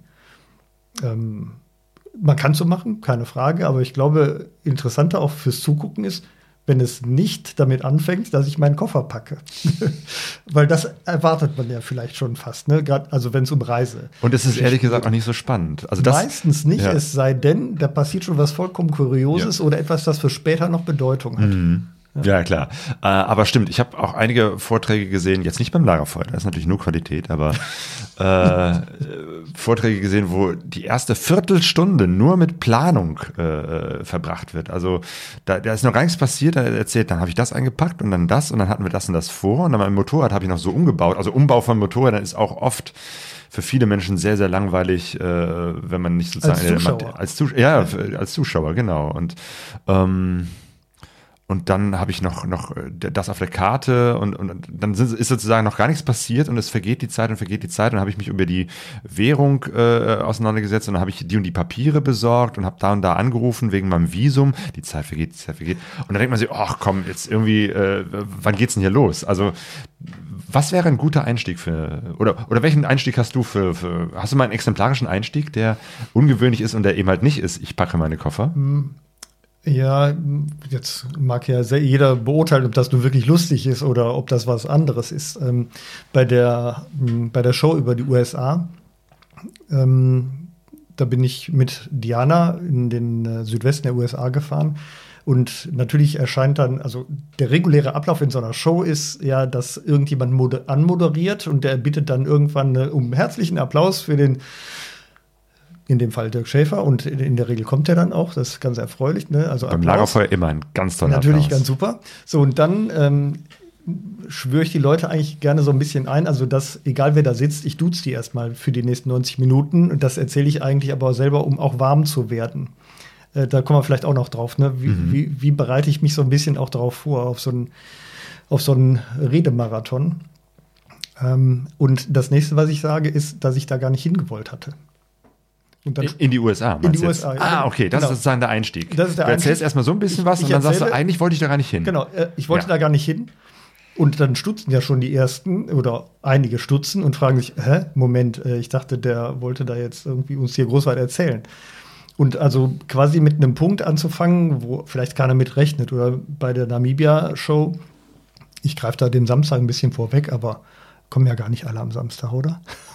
also äh, Erzähl mal, dann, ich- äh, weil dann darauf zu achten, wenn du das vorher erzählt hast, ist ja. ja auch noch spannend. Also Namibia ist ja inzwischen ein klassisches Reiseland geworden, wo viele Leute auch zum ähm, Autocamping, also mit äh, Radfahrzeugen und Dachzelt und so unterwegs sind. Und man kennt ja auch da so ein paar stereotype Bilder, ne? zum Beispiel von diesen riesigen Dünen in der Namib. Und genau so ein Bild zeige ich dann am Anfang und dachte, das haben wir ja alle schon gesehen, da müssen wir uns nicht mehr drum kümmern und weg damit. Und dann äh, tönt auch so ein dann ist das Bild weg. Also das Thema ist schon mal erledigt. Das nächste ist, ja, warum fahren Leute sonst nach Namibia? Wegen der tollen Tierwelt. Ne? So ein Bild mit drei Elefanten und so einem Elefantenjungen, ganz süß und so, wo sich alle auch wahrscheinlich schon drauf gefreut haben, zumindest die Tierfreunde. Und sage ich, ja, kennt man auch aus allen möglichen Reiseführern, Fernsehdokus und so müssen wir uns auch nicht mehr drum kümmern. Auch weg. Dann sieht man in einigen Gesichtern schon so ein bisschen Entsetzen und da muss man natürlich so ein bisschen dann gegenwirken und sagen, natürlich werden wir das auch sehen. Aber so hat man auf jeden Fall schon mal auch einen Grad an Aufmerksamkeit. Genau, Aufmerksamkeit. Ne? Ja. Hoffe ich zumindest. Also, dass die Leute aus ihrer, ach, ich bin gerade, habe noch eben die Kinder zur Oma gebracht und ähm, ne, vollkommen abgehetzt jetzt dahin gekommen. Die haben vielleicht noch ganz andere Sachen im Kopf, die abzuholen, um zu sagen, äh, so, jetzt ist hier. Ne? Also seid bei mir ähm, und ich nehme an, ich hoffe zumindest, dass es äh, so aufmerksamkeitsweckend ist, äh, dass ich dann A, die Leute auch dabei habe und die ersten paar Minuten weiß ich, ich habe ja auch nie einen Zettel dabei, wo was draufsteht, die ersten paar Minuten weiß ich auf jeden Fall auch, was ich sagen will. Hm. So komme ich auch in den Redefluss rein. Ne? Also, dass ich immer gleich anfange, was danach irgendwann passiert, ist dann dem Publikum so ein bisschen geschuldet, aber eigentlich geht es erstmal darum, für mich selber Ruhe reinzubringen, dass ich vernünftig reden kann, dass ich ein Gefühl fürs Publikum bekomme und dass die auch die Aufmerksamkeit bei mir haben. Das heißt, im weiteren Verlauf des Vortrags improvisierst du auch ein bisschen. Ja, also die können ganz unterschiedlich sein. Die Bilder und Videos bleiben natürlich immer die gleichen. Aber welche Geschichte ich wie ausufernd erzähle, hängt ganz stark vom, vom Publikum ab und auch vom Gefühl, das da, da mitschwingt. Ja, genau. Einige machen das ja so, dass sie sozusagen von Bild zu Bild und von Video zu Video äh, mit einer Fernsteuerung weiterklicken. Und einige haben das schon vorher vorprogrammiert. Dann läuft das sozusagen alles wie so ein, so ein Film ab. Da ist sozusagen auch vorher vorprogrammiert, wie lang die Film, äh, der, die, die Foto, das Foto zu sehen ist. Ähm, hat natürlich den Vorteil, dann kannst du exakt nach 45 Minuten die übliche Pause machen äh, und, und dann ufert das nicht aus. Aber dann kannst du sozusagen nicht noch äh, ein bisschen länger erzählen, weil du jetzt gerade Bock hast oder dir noch was einfällt, weil dann kommt schon das nächste Bild. Wie machst du das? Ich mache das natürlich auch mit der Fernbedienung, aber ich habe das so programmiert, dass außer die Musiksequenzen, die natürlich getimed sind, ähm, sind alle anderen Bilder stehen so lange, wie ich rede und dann irgendwann weiterdrücke. Und schön ist auch, ähm, finde ich persönlich, wenn man das mit dem Weiterdrücken hat, dass ähm, man auf das nächste Bild schon hinredet, auch wenn das noch nicht zu sehen ist. Auch da kann man ähm, ne, die ganzen, ähm, TV guckt, ne, so ein Tatort zum Beispiel, finde ich ein schönes Beispiel, da hörst du schon manchmal ein Geräusch, das noch, das nicht zu dem Bild gehört, das du gerade siehst, sondern das gehört schon zu der nächsten Szene Ah ja, wird in Film oft benutzt, ja. wird im Film oft gemacht und das kann man sich selber auch zunutze machen, weil in der Regel weißt du ja irgendwann auch, welches Bild kommt denn als nächstes. Natürlich, wenn du es zum ersten Mal hältst, den Vortrag, da wirst du es noch nicht so drauf haben. Aber beim zweiten, dritten Mal weißt du, ach hier, nach dem Bild mit der alten Frau, da kommt ja als nächstes kommt das. Und dann kannst du, während das Bild mit der Frau steht, schon damit anfangen, in das nächste Bild quasi reinzureden, um es dann erst zu zeigen. Auch das hält so ein bisschen die Aufmerksamkeit der Leute, dass die denken, hä, Moment, also die merken das meist gar nicht richtig, aber du sagst etwas von dem, was nicht zu sehen ist. Und das kommt dann im Anschluss daran. Und dann ist das wie so ein Teil eines Puzzles, so wie Dali Klick früher. Du siehst den Teil eines Bildes und auf einmal ergibt sich dieses akustische, was du gehört hast, mit dem, was du siehst, wieder ein Ganzes. Ah, da geht die Bildschere wieder äh, Bild-Ton-Schere wieder zusammen. Genau. Super Ausdruck, habe ich auch noch nicht gehört. Also, Tonschere. Ja, ja, das, das ist, ne, wenn, wenn sozusagen das Bild etwas zeigt und der Ton was völlig anderes sagt, dann, dann ist das sozusagen wie so eine Schere, die auseinandergeht, äh, also im Film, aber die ja eigentlich Prinzip oder beim, beim äh, Bildervortrag auch dasselbe, ne? Irgendwie, wenn das nicht zusammenpasst. Und äh, das ist erstmal eine Irritation, kann Aufmerksamkeit äh, erzeugen. Wenn das zu lange geht, ähm, schaltet man vielleicht auch ab. Aber wenn das sozusagen zusammengeht, weil man plötzlich entdeckt, ach so, der Ton gehörte dazu. Oder umgekehrt, das Bild gehörte zu einem anderen Ton, dann kann das äh, Interesse wirken, ähm, erwirken. Ähm, der Stefan und Book on Tour fragten beide so ähnliche Fragen, nämlich ähm, ob du dir unterwegs auch Notizen machst zu den Fotos oder dass du Tagebuch schreibst und dann anhand dessen sagst, ach ja, am fünften Tag war ich doch da und da bei dem Berg, ach, da habe ich ja dieses Foto und da ist das und das passiert. Ähm, Notizen mache ich mir ziemlich selten und wenn, dann tippe ich die meist kurz ins Handy rein oder mache mir so eine Sprachnotiz, weil es schneller geht. Ähm, auf Reisen, wo ich alleine bin und viel Zeit habe, da mache ich in der Tat häufig so ein, in so eine kleine Kladde schreibe ich mir was rein ähm, als Erinnerungsposten. Häufig sind es Namen, ähm, weil unterwegs trifft man ja sehr viele Leute und meist weiß ich nicht, ähm, will ich hinterher über jeden von denen was sagen oder doch nur über einige wenige. Und ähm, ich finde es immer unangenehm, wenn man die Namen von Leuten nicht mehr richtig weiß. Und deshalb, ähm, insbesondere wenn die etwas ungewöhnlich sind, wie zum Beispiel in Namibia, da gibt es ja verschiedene Volksgruppen, die haben diese Schnalz- und Klicklaute.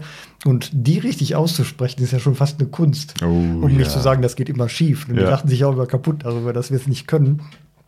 Aber wenn man sich von einem von denen dann auch den Namen einfach so quasi in die Diktierfunktion des Handys reinsagen lässt, dann ah. weiß er zumindest noch, äh, wie es geklungen hat. Und dann kannst du ja. ja mal so tun, also mal versuchen, ob du das so ähnlich hinbekommst, ja. wenn du dann über Ong, so habe ich es in Erinnerung, über Ong sprichst, äh, dass du das auch so sagen kannst, ja. ne? um auch diese Eigentümlichkeit so ein bisschen zu vermitteln. Ne? Das ist eine coole Idee. Weil das ist ja oft so die Sache, ich schreibe mir irgendwas auf, äh, aber wie es dann ausgesprochen wird, ist eine andere Frage, aber das mal kurz aufzunehmen. Sehr gut. Ja, das sind halt so, äh, jeder entwickelt mhm. wahrscheinlich seine eigenen Tricks und Hilfsmittel. Ja. Aber ich mache mir ganz wenig Notizen und ich habe, glaube ich, ein bisschen das Glück, ich kann mir das auch gut merken. Mhm. Also Ortsnamen zum Beispiel kann ich mir super merken und äh, die kann ich häufig auch gut abrufen, mhm. äh, auch im Vortrag. Und wenn es mal nicht funktioniert, dann sind wir wieder an dem Punkt, wo man das Publikum einbinden oh, kann, ja, um diese eigentlich peinliche fragen, ja. Situation zu überbrücken. Jo. Genau, wir haben hier die Frage vom äh, Dirk, äh, ob du einen Monitor hast, äh, auf dem du, weiß ich nicht, Notizen hast. Nee. Äh, Teleprompterartig. Nee. Oder bei PowerPoint kennt man das ja auch, dass es manchmal so die, die Notizen gibt, die nur der, der Vortragende äh, sehen kann und mhm. äh, die Bilder sehen die anderen und dann kannst du die Stichwörter oder vielleicht sogar einen ganzen Text reinschreiben. Ja. Es gibt natürlich auch spezielle Programme für diese Multivisionen, für die Live-Reportagen. Die sind auch besser geeignet als PowerPoint zum Beispiel. Aber da gibt es das auch. Ne? Man kann also sich selber Notizen einblenden und das Publikum sieht nur das geile Bild auf der fetten Leinwand. Ähm, ich mache das nicht, ähm, weil ich das Gefühl habe, das irritiert mich nur. Aber es gibt Leute, die, ähm, die machen das. Mhm. Ähm, das ist ja auch ein schönes Hilfsmittel. Jo. Oder der klassische Zettel in der Hand. Wenn man genau. den jetzt nicht direkt vors Gesicht hält, dann äh, geht das auch. Äh, welche Software, fragt der Franjo, äh, benutzt du? Ich äh, benutze Wings, also wie die Flügel auf Englisch Wings von der Firma AV Stumpfel. Und dieses Stumpfel schreibt sich ohne E, was man da vermuten könnte. Stumpf, nicht Stumpfel, sondern Stumpfel. Äh, ist eine Firma aus Österreich, die sich ähm, darauf spezialisiert hat. Die machen nicht nur das, die machen auch Sachen, äh, die deutlich jenseits dessen sind, äh, was ich da tue. Ähm, es gibt eine weitere Firma aus Deutschland, M-Objects heißen, die sitzen, glaube ich, in Münster. Und das sind eigentlich so die beiden, wenn man so will, die beiden Marktführer äh, in dem Segment, wenn es um die Projektion von wirklich großen Bildern geht und wo auch Videosequenzen reingeschnipselt werden. Man kann es aber auch mit anderen Sachen machen. Es gibt Leute, die machen es zum Beispiel mit Premiere. Ein Videoschnittprogramm geht auch. Mhm. Äh, häufig ähm, ist das so, dass die äh, Überblendmöglichkeiten sind da so ein bisschen anders. Und die Möglichkeit, hinterher auch so Stoppmarken zu setzen. Also das heißt, das Bild läuft, ähm, man sieht als Zuschauer das Bild und dann hält aber diese Zeitleiste, die beim Film weiterlaufen würde, die hält dann an und die wartet darauf, dass ich mit der Fernbedienung dann ein Bild weiterklicke und dann erst geht's weiter. Das heißt, ich rede so lange, wie ich reden will. Wenn ich das in einem Filmschnittprogramm mache, dann, ich glaube, dann müsstest du immer die Pausentaste drücken. Und das ist natürlich auch sehr lästig, da darfst du nicht vergessen, die zu drücken, sonst kommt ja direkt das nächste Bild rein oder sogar eine Videosequenz mit Musik äh, rauscht dir rein, während du noch am Erzählen bist. Das wäre schlecht. Oh, stimmt. Das ist äh, auch, auch nicht schön, wenn, wenn du, du erzählst und dann kommt plötzlich bam die Musik und das Video rein und du bist noch nicht ganz fertig mit dem Satz. Genau, genau. Oder Also, was ich auch gesehen habe, was nicht so schön ist, wenn du, wenn du Pause drückst und dann erscheint auf dem Monitor und sprich also auf der Leinwand plötzlich das große Pausezeichen. Ja. Wie beim Videorekorder zu Ja, Hause oder genau. beim DVD-Player. Ja, genau. ja. Also diese Programme von M-Objects und AV Stumpfe, die sind genau dafür gemacht, ähm, dass man ähm, solche großen Präsentationen machen kann. Und es gibt äh, auch freie, äh, umsonst Software Hm. Ja. von denen. Also mit, mit M-Objects habe ich schon mal gearbeitet, das ist wirklich sehr toll. Ähm, allerdings läuft das nicht auf äh, Apple-Produkten. Ne? Man, das geht nur auf Windows. Das weiß ich jetzt nicht. Ich habe Ja. M-Objects nicht. Ah, ja. Okay, und, und AV Stumpfe? Weiß, ich habe äh, ich hab einen PC. Ah. okay. Jo, ähm, ja, vielleicht, vielleicht gibt es ja auch welche äh, hier im, im Chat, die noch eine äh, gute äh, Software für MacBooks äh, empfehlen kann. Du guckst dir also die, du hast also im Prinzip ein paar, paar äh, Highlights schon, äh, wo du sagst, okay, das zeige ich, das zeige ich, das zeige ich und dann baue ich dazwischen ähm, noch was ein, noch ein paar kleinere Geschichten, um sozusagen so, so einen Vortrag so nach und nach nach der Reise zu bauen. Gibt es vielleicht so ein Beispiel für so ein, so ein Highlight, äh, was du mal beschreiben kannst? Weil ich kann mir vorstellen, dass sich so etwas auch entwickelt, dass du sozusagen sagst, oh, da habe ich was gesehen, da zeige ich das Foto und das Foto und das Foto und erzähle, ich war da, habe das gesehen und dann ist das passiert. Und vielleicht stellst du dann irgendwann so fest, ach nee, ich erzähle das nochmal anders und es entwickelt sich nochmal anders, weil davor oder danach irgendwie was ist, was da Einfluss drauf hat. Verstehst du, was ich meine? Ja, ich suche gerade äh, im Kopf nach einer ähm, passenden, passenden Stelle. Weil ich vermute, dass ein Vortrag, wenn du anfängst, den zu bauen, nicht so aussieht, wenn du am Ende, äh, also das ist ja so ein langer Prozess und ich vermute mal, dass sich da eine ganze Menge ändert und, und Mhm. tut und am Ende der Vortrag ganz anders ist, als du ihn am Anfang aufgebaut hast. Oder nicht Ja, ganz anders, nicht aber ganz schon anders. aber natürlich, dass ähm, einige Sachen nicht funktionieren. Ne? Also, Mhm. dass man denkt, boah, das ist bestimmt total super und du merkst, das kommt überhaupt nicht an. Vielleicht ein Witz, den man machen wollte oder ähm, irgendwas, was total episch wirkt, wo du denkst, das wirkt episch und hinterher sagen die Leute, also die Stelle fand ich aber ganz langweilig.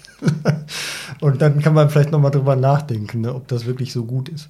Ähm, aber eine Stelle, an die ich mich erinnere, ähm, wo ich auch richtig hin und her geschoben habe, war ähm, im, bei der Namibia Show und das war aber auch schon in dem Film, ähm, in dem Namibia Film und das war quasi eine Zwangs, das war zwangsweise so. In Namibia gibt es wie in vielen anderen äh, afrikanischen Ländern ein großes Problem mit Wilderei. Und gerade die Nashornwilderei ist ähm, da zu einem sehr großen Problem geworden. Es gibt einige Nashornarten, die vorm Aussterben stehen. Weshalb sich viele Leute darum kümmern, äh, dass die eben nicht aussterben. Und das ist ähm, ein mitunter auch riskantes Geschäft, weil wir solche Leute kennengelernt haben, die sich da kümmern. Und natürlich dann auch klar ist, wo sitzen die denn? Also wo diese Leute sind, müssen ja auch die Nashörner sein. Mm. Dann wäre es natürlich etwas blöd, das in die Welt hinaus zu posaunen. Das, wenn du im Vortrag äh, erzäh- erzäh- genau zeigst, am besten auf der Karte, da waren wir und da haben wir diesen Menschen, der die Nashörner beschützt, äh, getroffen. Genau. Das wäre das Blödeste. Ähm, das kann man natürlich ganz leicht weglassen, dass den Ort weglässt. Aber wenn du in der Reisechronologie drin bist, dann ist ja auch ungefähr klar, wo es denn ungefähr gewesen sein muss. Was sowohl im Film äh, als auch im Vortrag dazu führt, dass das räumlich komplett entkoppelt ist. Also das ist, das kommt erzählerisch an einer Stelle, wo wir überhaupt nicht sind, ähm, räumlich sind. Und das ist so, eine, so ein Punkt, wo ich, ähm, wo mir klar war, das muss man entkoppeln. Aber man kann das auch anders entkoppeln. Man muss ja nicht in der räumlichen und in der äh, zeitlichen Chronologie sein, sondern man kann die Dinge ja auch einfach, äh, man kann auch mal ganz woanders hinblenden, wenn es thematisch passt. Ne? Dass äh, man, was weiß ich, äh, man trifft irgendwo in den USA jemanden äh, mit einer Monster aufgebrezelten Goldwing. Und ich habe vielleicht mit Goldwings nicht furchtbar viel zu tun. Treffe aber zwei Wochen später irgendwo auf so ein Goldwing-Festival. Dann könnte man von dem Moment, wo ich diesen Typen treffen, eigentlich auch direkt überblenden in dieses Goldwing-Treffen, wenn man meint, das wäre erzählenswert, und springt dann aber hinterher wieder zurück an die Stelle, wo ich den Typen getroffen hatte. Also räumlich und zeitlich Mhm. habe ich ja Freiheiten. Das ist wie im. Film auch. Ja. ne?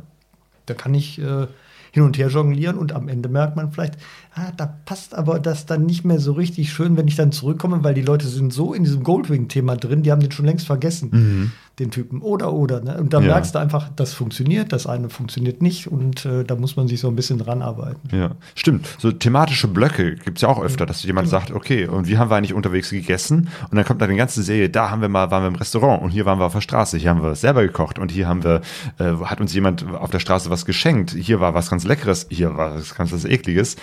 Aus ganz unterschiedlichen Punkten der Reise zusammengefasst, wo dann sozusagen ein thematischer Block ist, wo das dann richtig gut kommt, weil das so bang, bang, bang, bang, bang, verschiedene Sachen zum einen Thema sind und die wahrscheinlich gar nicht so wirken würde, wenn man sie immer hier ein bisschen oder da einstreut. Oder macht einen Running Gag draus. Running Gags sind auch übrigens eine schöne Sache. Ja? Ähm, Ja, ja. Ja gut, wenn man zum Beispiel immer wieder dasselbe isst und dann, äh, Und immer wieder reinfällt zum Ja. Beispiel. Ne? Also Man kann Ja. auch welche produzieren, ähm, also die, die in der Reise selber überhaupt nicht auftauchen. Aha. Ähm, Bei dem USA-Vortrag zum Beispiel, man braucht ja häufig auch so ein Gefühl für Dimensionen. Und ähm, was ja gern genommen wird, auch äh, im deutschen Fernsehen, als Beispiel für die Größe irgendeines Landstrichs ist das Saarland. oder der Bodensee. Oder der Bodensee. Und ich habe das Saarland genommen. Dann ist irgendein, irgendein Nationalpark in den USA ist sechsmal größer als das Saarland.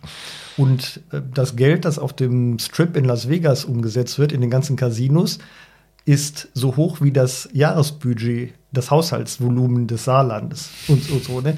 Und wenn du das vier oder fünfmal gesagt hast, dann muss man den Satz nur noch so anfangen. Also bei den meisten Publikä, oder wie sagt man Mehrzahl von Publikum? Publiken? Publik Publikums, ähm, dann sagen die das manchmal schon selber. Also man intoniert regelrecht. ne? Und ja, das ist dann irgendwie sechsmal so lang wie. Ne? Dann, und alle intonieren Das schon Saarland. Ja. Jo, Und das sind natürlich die schönen Momente, Ja. ne, wo man auch merkt, ja, okay, die Leute machen auch mit. Ne? Und dann macht es auch, dann macht's auch richtig Spaß. Ich glaube, dann macht es allen richtig Spaß. Jo. Aber ist halt, ähm, also ich verbrief das jetzt nicht für mich als Kunst, ne, aber das, man merkt einfach selber, wenn man das ausprobiert, dass das einfach totalen Spaß macht. Ne? Und dann verliert man auch die Nervosität und man kommt einfach in ein lockeres, lockereres Sprechen Ja. hinein. Wie wichtig ist für dich, Humor da mit reinzubringen? Also bei dir ist immer sehr viel Humor dabei. Ja, ich lache gerne. Ja. das merkt man dir an. Ähm, ja, es gibt äh, sicherlich auch die Möglichkeiten, ähm, sehr viele schwere Themen zu bringen. Nehmen wir mal das Beispiel Afrika, Namibia, Artensterben und so. Ähm, das überlasse ich aber, glaube ich, auch gut und gerne Leute, die dieses Metier besser beherrschen. Ähm, Betroffenheit, glaube ich, kommt hier und da auch zum Ausdruck, gerade wenn es um Leute geht, die im Leben nicht besonders viel Glück gehabt haben. Die, die zeige ich auch, die stelle ich auch vor. Und das gehört ja auch mit zum Leben dazu. Aber ähm, ich kenne Leute, die auch wirklich sehr gute Sachen machen, viel in Verbindung mit Greenpeace. Aber wenn du da reisen gehst, dann weißt du, das ist jetzt hier eigentlich kein Kindergeburtstag. Ne? Hier gehst du nicht hin zum Spaß haben oder einen bunten Nachmittag zu verbringen, sondern hier wird jetzt richtig nicht auf die Tränendrüse gedrückt, da geht es ans Eingemachte. Oder es gibt ja auch äh, diesen ähm, wirklich geilen Vortrag, ich habe gerade den Namen von dem, äh, von dem nicht auf äh, der Pfanne über Syrien, Syrien ein Land vor dem Krieg. Ähm, Kenn ich gar nicht. also das muss man sich mal vergegenwärtigen. Da wird ein Land gezeigt, von dem wir nichts anderes wissen, als dass da alles in Schutt und Asche liegt. Und dass da Dinge passieren, von denen keiner genau wissen will, was da passiert. Und der zeigt ganz behend ähm, das, was eben kurz vorher noch da war. Und da kommen aber auch Leute Ja. dann zu Wort, die aber zu einem Zeitpunkt sprechen, als es schon längst dieser Krieg ist. Und da gehst du mit einem dicken Kloß im Hals gehst du da raus. Ne? Ja.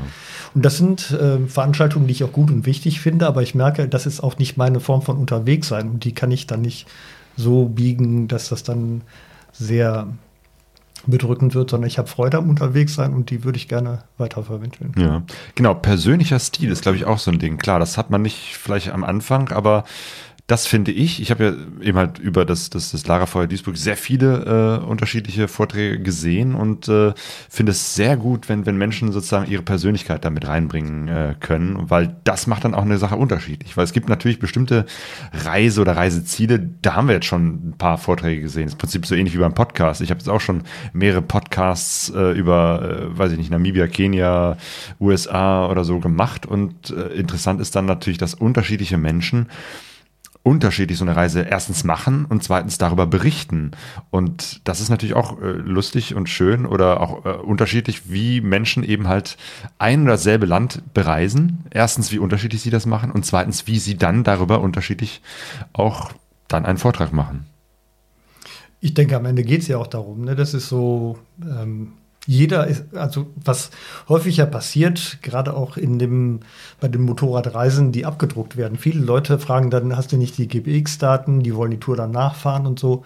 Und ich habe häufig das Gefühl, dem wohnt der Gedanke inne, ich erlebe das jetzt genauso toll wie der. Und ähm, ich würde allen wünschen, dass es so ist. Ich fürchte nur, es wird anders kommen. ähm, ein ein Ding, was mir da immer wieder widerfahren ist. Ich war dreimal in Kairo und ich dachte, jetzt machst du mal ein richtig geiles Bild von den Pyramiden und natürlich auch von der Sphinx. Und der Sphinx war entweder eingerüstet oder der Zugang war gesperrt oder sonst irgendwas. Ne? Und du siehst auf dem ganzen Planeten, siehst du das ganze Internet rauf und runter Bilder von der Sphinx und ich habe keins. Also zumindest kein gescheites. Ne? Mhm. Was, das ist so ein bisschen, glaube ich, wie dieses Nachfahren von irgendwas. Das hat natürlich viele charmante Aspekte, keine Frage. Ähm, und man baut ja richtigerweise auch darauf, dass man diese Orte auch erlebt, auch sieht. Aber die persönlichen Begegnungen, die man hatte, die sind eigentlich unwiederbringlich. Die Person ist vielleicht immer noch da, aber die ist an dem Tag, an dem du dann kommst, vielleicht gerade scheiße drauf oder hat die Schnauze voll von Typen, die da immer irgendwas fragen oder, oder, oder kann alles, oder ist gar nicht mehr da oder sonst was. Ne? Genau wie Restaurants. Mhm. Diese Restaurantempfehlungen sind eigentlich Kappes. Ach, stimmt, ne? ja. Irgendeinem hat es da total super geschmeckt und am nächsten Mal, wenn jemand anders hinkommt, dann hat der Koch gewechselt oder der hat ein ganz anderes Gericht gekocht, der hat einen schlechten Tag gehabt, Streit mit der Frau, keine Ahnung. Irgendwas ist anders und dann ist eigentlich so eine, so eine gewisse Enttäuschung häufig, glaube ich, vorprogrammiert. Also ich habe häufig das Gefühl, ich erlebe das nicht so, wie ich es gerne erleben würde, weil jemand anders hat so geil erlebt. Mhm. Ja, das ist, glaube ich, wirklich wichtig äh, zu wissen. Äh, eine Reise ist eine einmalige Geschichte und äh, das kann man nicht so kopieren. Der Film äh, heißt Syrien, Erinnerungen an ein Land ohne jo, Krieg. Lutz Jäkel. Ja, ja Lutz Jäkel, genau, schreibt Flatwin. Ja. Vielen Dank. Und ja. Jo, und der Stefan Knopp schreibt, wie gehst du äh, damit um, wenn du Personen filmst oder fotografierst? Genau, Bildrecht ist ja auch mhm. immer so, so, so ein Thema. Genau. Ähm, also wenn ich tatsächlich ein Porträt von jemandem mache, frage ich immer vorher. Mhm. Das hat natürlich den Nachteil, dass die Leute sich nicht mehr natürlich verhalten.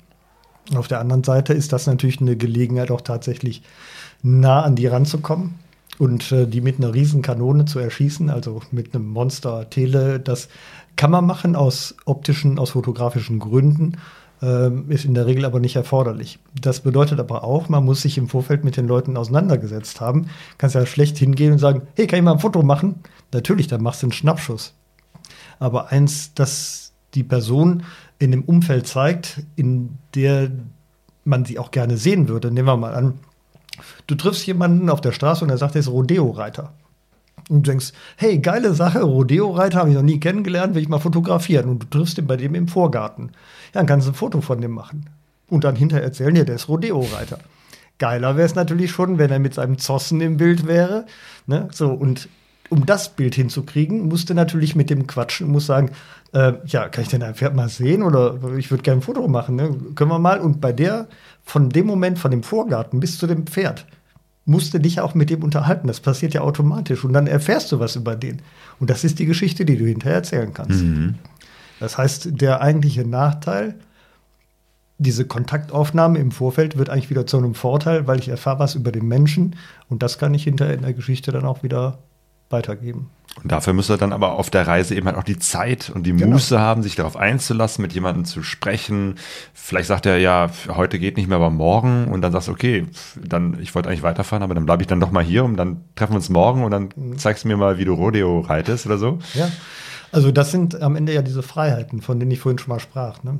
Wenn du das gescriptet hast, dann weißt du natürlich schon, dass du den triffst und da musst du dann und dann da sein. Aber es nimmt dir die Freiheit, wenn du jemand anders triffst, der ebenso interessant wäre oder irgendein anderes ähm, Erlebnis hast, das sich aufhält, dann fängst du an zu hetzen und du musst deinem eigenen Plan hinterherrennen und dann wird es natürlich sehr anstrengend. Also ich mag das dann nicht so gerne.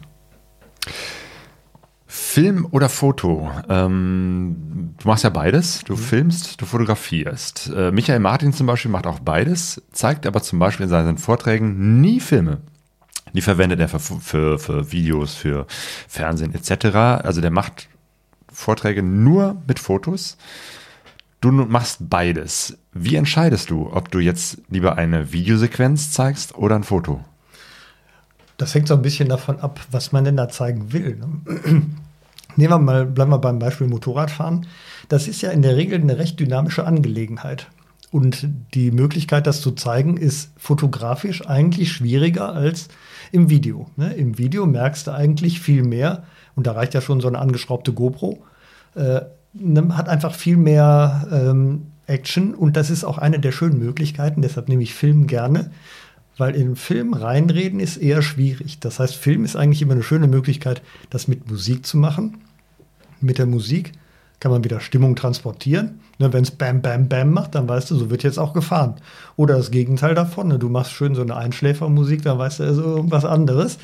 Aber das ist auch ganz wichtig, um die Stimme zu schonen. Ja. Dann, hast, dann hast du mal zwei Minuten Auszeit, kannst dich wieder sammeln, kannst ein Stückchen trinken. Und das, was wir hier fast nicht machen, ne? Die, wir reden Ja, das ist ganz, Zeit. ganz, ganz wichtig. Jetzt zwischendurch was trinken. Mir fällt gerade eine wunderschöne Szene ein, wo du mit deinen Freunden ähm, ähm, durch, ich glaube, Kenia war das, ne? Ihr Vater, oder war das die Geschichte zwischen Kenia, Namibia? Keine Ahnung, auf jeden Fall, ihr seid da unterwegs. Ich meine, es war Kenia, ne? mit Und, Diana. und, und Diana kommt dann auch vorbei äh, mit einer alten äh, äh, Transalp und ihr Vater und dann kommt so diese typische Actionmusik bam, bam, bam, bam, bam, bam, bam, bam. und dann kommt so eine Szene, wo Diana äh, ganz langsam fährt und dann kommt da irgendwie so, so eine so eine Astrid Lindgren, Pippi Langstrumpf-Musik. Ja. Ähm, die Idee war nicht auf meinem Mist gewachsen, die aber immer sehr viele Reaktionen hervorruft. Also natürlich erstmal bei Diana, die hat mir aber den Segen erteilt, also äh, durfte ich äh, zeigen und ähm, im Publikum gibt es dann häufig Leute, die dann hinterher sagen, Mensch, das fand ich aber entweder mutig oder ähm, was sagt denn deine Frau dazu? das ähm, ist dann eigentlich auch hübsch zu sehen und manche fangen auch an zu lachen. Es ist ja auch als Witz gemeint und da steckt ja eben auch die, die Selbstironie drin, in dem Fall von Diana, aber ich halte da auch sehr viel von, ähm, ne, diese Selbstironie und sich selber nicht so wichtig zu nehmen. Ähm, das kommt an dem Punkt zum Ausdruck und das vermittle ich eigentlich auch sehr gerne. Ne? Das, ähm, natürlich steht man da vorne als derjenige, der vielleicht jetzt eine tolle Reise gemacht hat, aber deshalb bin ich ja nicht ein besserer Reisender als ein anderer und manche einer hätte vielleicht noch viel tollere Geschichten zu erzählen. Ist der pure Zufall, dass ich jetzt da stehe. Und ähm, mit Selbstironie, meine ich, kann man dem auch ganz gut begegnen. Du hast also Film und Fotos. Und genau, Film, Filmsequenzen ähm, zeigst du zwischendurch, äh, um eben halt die Dynamik des Fahrens, also vor allem Beispiel, Motorradfahren oder so, das reinzubringen. Genau, du machst ja auch eine ganze Menge auch an, an Drohnenaufnahmen, das ist natürlich auch immer äh, sehr, sehr schön. Genau, fotografierst, du machst auch Fotos und Film mit Drohnen. Genau. Gibt es da für dich irgendwie so eine Regel, dass du sagst, jetzt ist ein Foto besser und jetzt ist ein Film? Ja. Wenn du Film machst, bedeutet das eigentlich immer, den kannst du nicht, also wenn du so einen Filmclip machst, nehmen wir mal an, du bist gerade irgendwo in einer tollen Gegend und das sieht super aus der Luft aus und dann denkst du, da mache ich jetzt einen Drohnenclip, also Video. Diesen Clip, den kannst du nicht isoliert verwenden. Also kann man natürlich schon. Physisch geht das, aber es macht wenig Sinn. Ne, Dass man ein stehendes Bild hat, dann hast du 10 Sekunden Video und danach wieder ein stehendes Bild. Das, glaube ich, macht wenig Sinn. Deshalb, wenn man anfängt zu filmen, dann muss eigentlich klar sein, da muss ich jetzt mehr machen. Das Drohnenbild, wenn das ein Foto ist, dann kann ich als anschließend ja wieder auf ein Foto überblenden, das äh, am Boden gemacht wurde. Ne, das ist viel leichter. Also das Drohnenbild, das Drohnenfoto kannst du leicht irgendwo einbauen. Wenn du anfängst zu filmen, dann muss immer klar sein, jetzt brauche ich also mindestens für die nächsten 30 Sekunden brauche ich Filmmaterial und nicht nur diese eine Szene. Da gibt es auch so ein paar Regeln. Wie häufig sollte so ein Filmbild wechseln, eine andere Perspektive, eine andere Einstellung. Und ähm, naja, so acht Sekunden ist so eine Faustregel, ne, damit es nicht Acht Sekunden, Acht- das ist sehr kurz, ne? Das ist, ja, das ist recht kurz, ne, weil sonst äh, erlahmt man ne, in der Konzentration. Und auf die Spitze getrieben haben es natürlich die Musiksender, ne, Viva, MTV und so als erste, die das gemacht haben, dass da die Bilder bam, bam, bam, bam hintereinander kommen, hat ja nicht damit zu tun, dass dadurch die Musik geiler wird. Nein, du, deine Aufmerksamkeit wird also auch diese hell-dunkel-Kontraste, das ist ja im Prinzip wieder Art Blitzlicht, wenn du das abends siehst aus irgendeinem Wohnzimmer. Und du guckst von draußen in das Wohnzimmer rein, du siehst ja nur so ein Blitzlichtgewitter. Da wird dann halt irgendwas geguckt, von dem der Macher glaubt, nur wenn ich die Leute hier mit so einem Lichtgewitter bei der Stange halte, dann bleiben die auch dabei und gehen halt nicht auf Toilette oder aus dem Kühlschrank. Und das ähm, kann man, wenn man das so ein bisschen weiß, sich auch zunutze machen. Lass die Bilder nicht zu lange stehen. Zum einen, wenn man nichts Interessantes mehr zu erzählen hat. Und äh, auch die Videos, die nicht zu lange ähm, eine und die gleiche Einstellung zeigen. Mhm. Auch wenn man Kill Your Darlings auch denkt, boah, war so geil, wie wir dahergefahren sind. Ne? Ja, ist geil. Für dich selber ist das geil. Andere sehen das vielleicht anders. Und ähm, allerdings habe ich auch da diese, ist ja keine Regel, aber diesen Punkt habe ich auch äh, gebrochen in der Namibia-Show und äh, dann kannst du mir am Samstagabend mal sagen, was du davon gehalten hast. Okay, da werde ich mal drauf achten. Also es gibt einen Punkt, wo du sagst, äh, das ist Da läuft, da läuft ein Video, läuft mit einer Einstellung, läuft zwei Minuten. Oh, oh, zwei Minuten. Zwei Minuten. Genau. Wie lange würdest du überhaupt eine Videosequenz in einem äh, Video, äh, in einem Vortrag machen? Naja, üblicherweise hast du, ähm, also durch die Beschränkung auf zweimal 45 Minuten, äh, weißt du schon, das sollte jetzt auch nicht überhand nehmen. Ein klassisches, äh, also ein Standardlied ist ja irgendwie so zweieinhalb bis drei Minuten lang. In der Regel ist das eigentlich ein bisschen zu lang, ähm, weil so viel Material, so viel Videomaterial musst du erstmal ran schaffen. Wenn das jedes Mal nur um die sieben Sekunden, Wenn ne? es nur um acht Sekunden Oder geht, acht, ja. oder selbst wenn es zehn wären, ne? aber dann brauchst du ja unheimlich viel Material, damit das abwechslungsreich bleibt, aus dem gleichen Sujet, aus dem gleichen Themenzusammenhang. Das ist schwierig. Also häufig kürze ich die Musik auch einfach ein, dass ich so 30, 60, 90 Sekunden habe und dann geht das schon.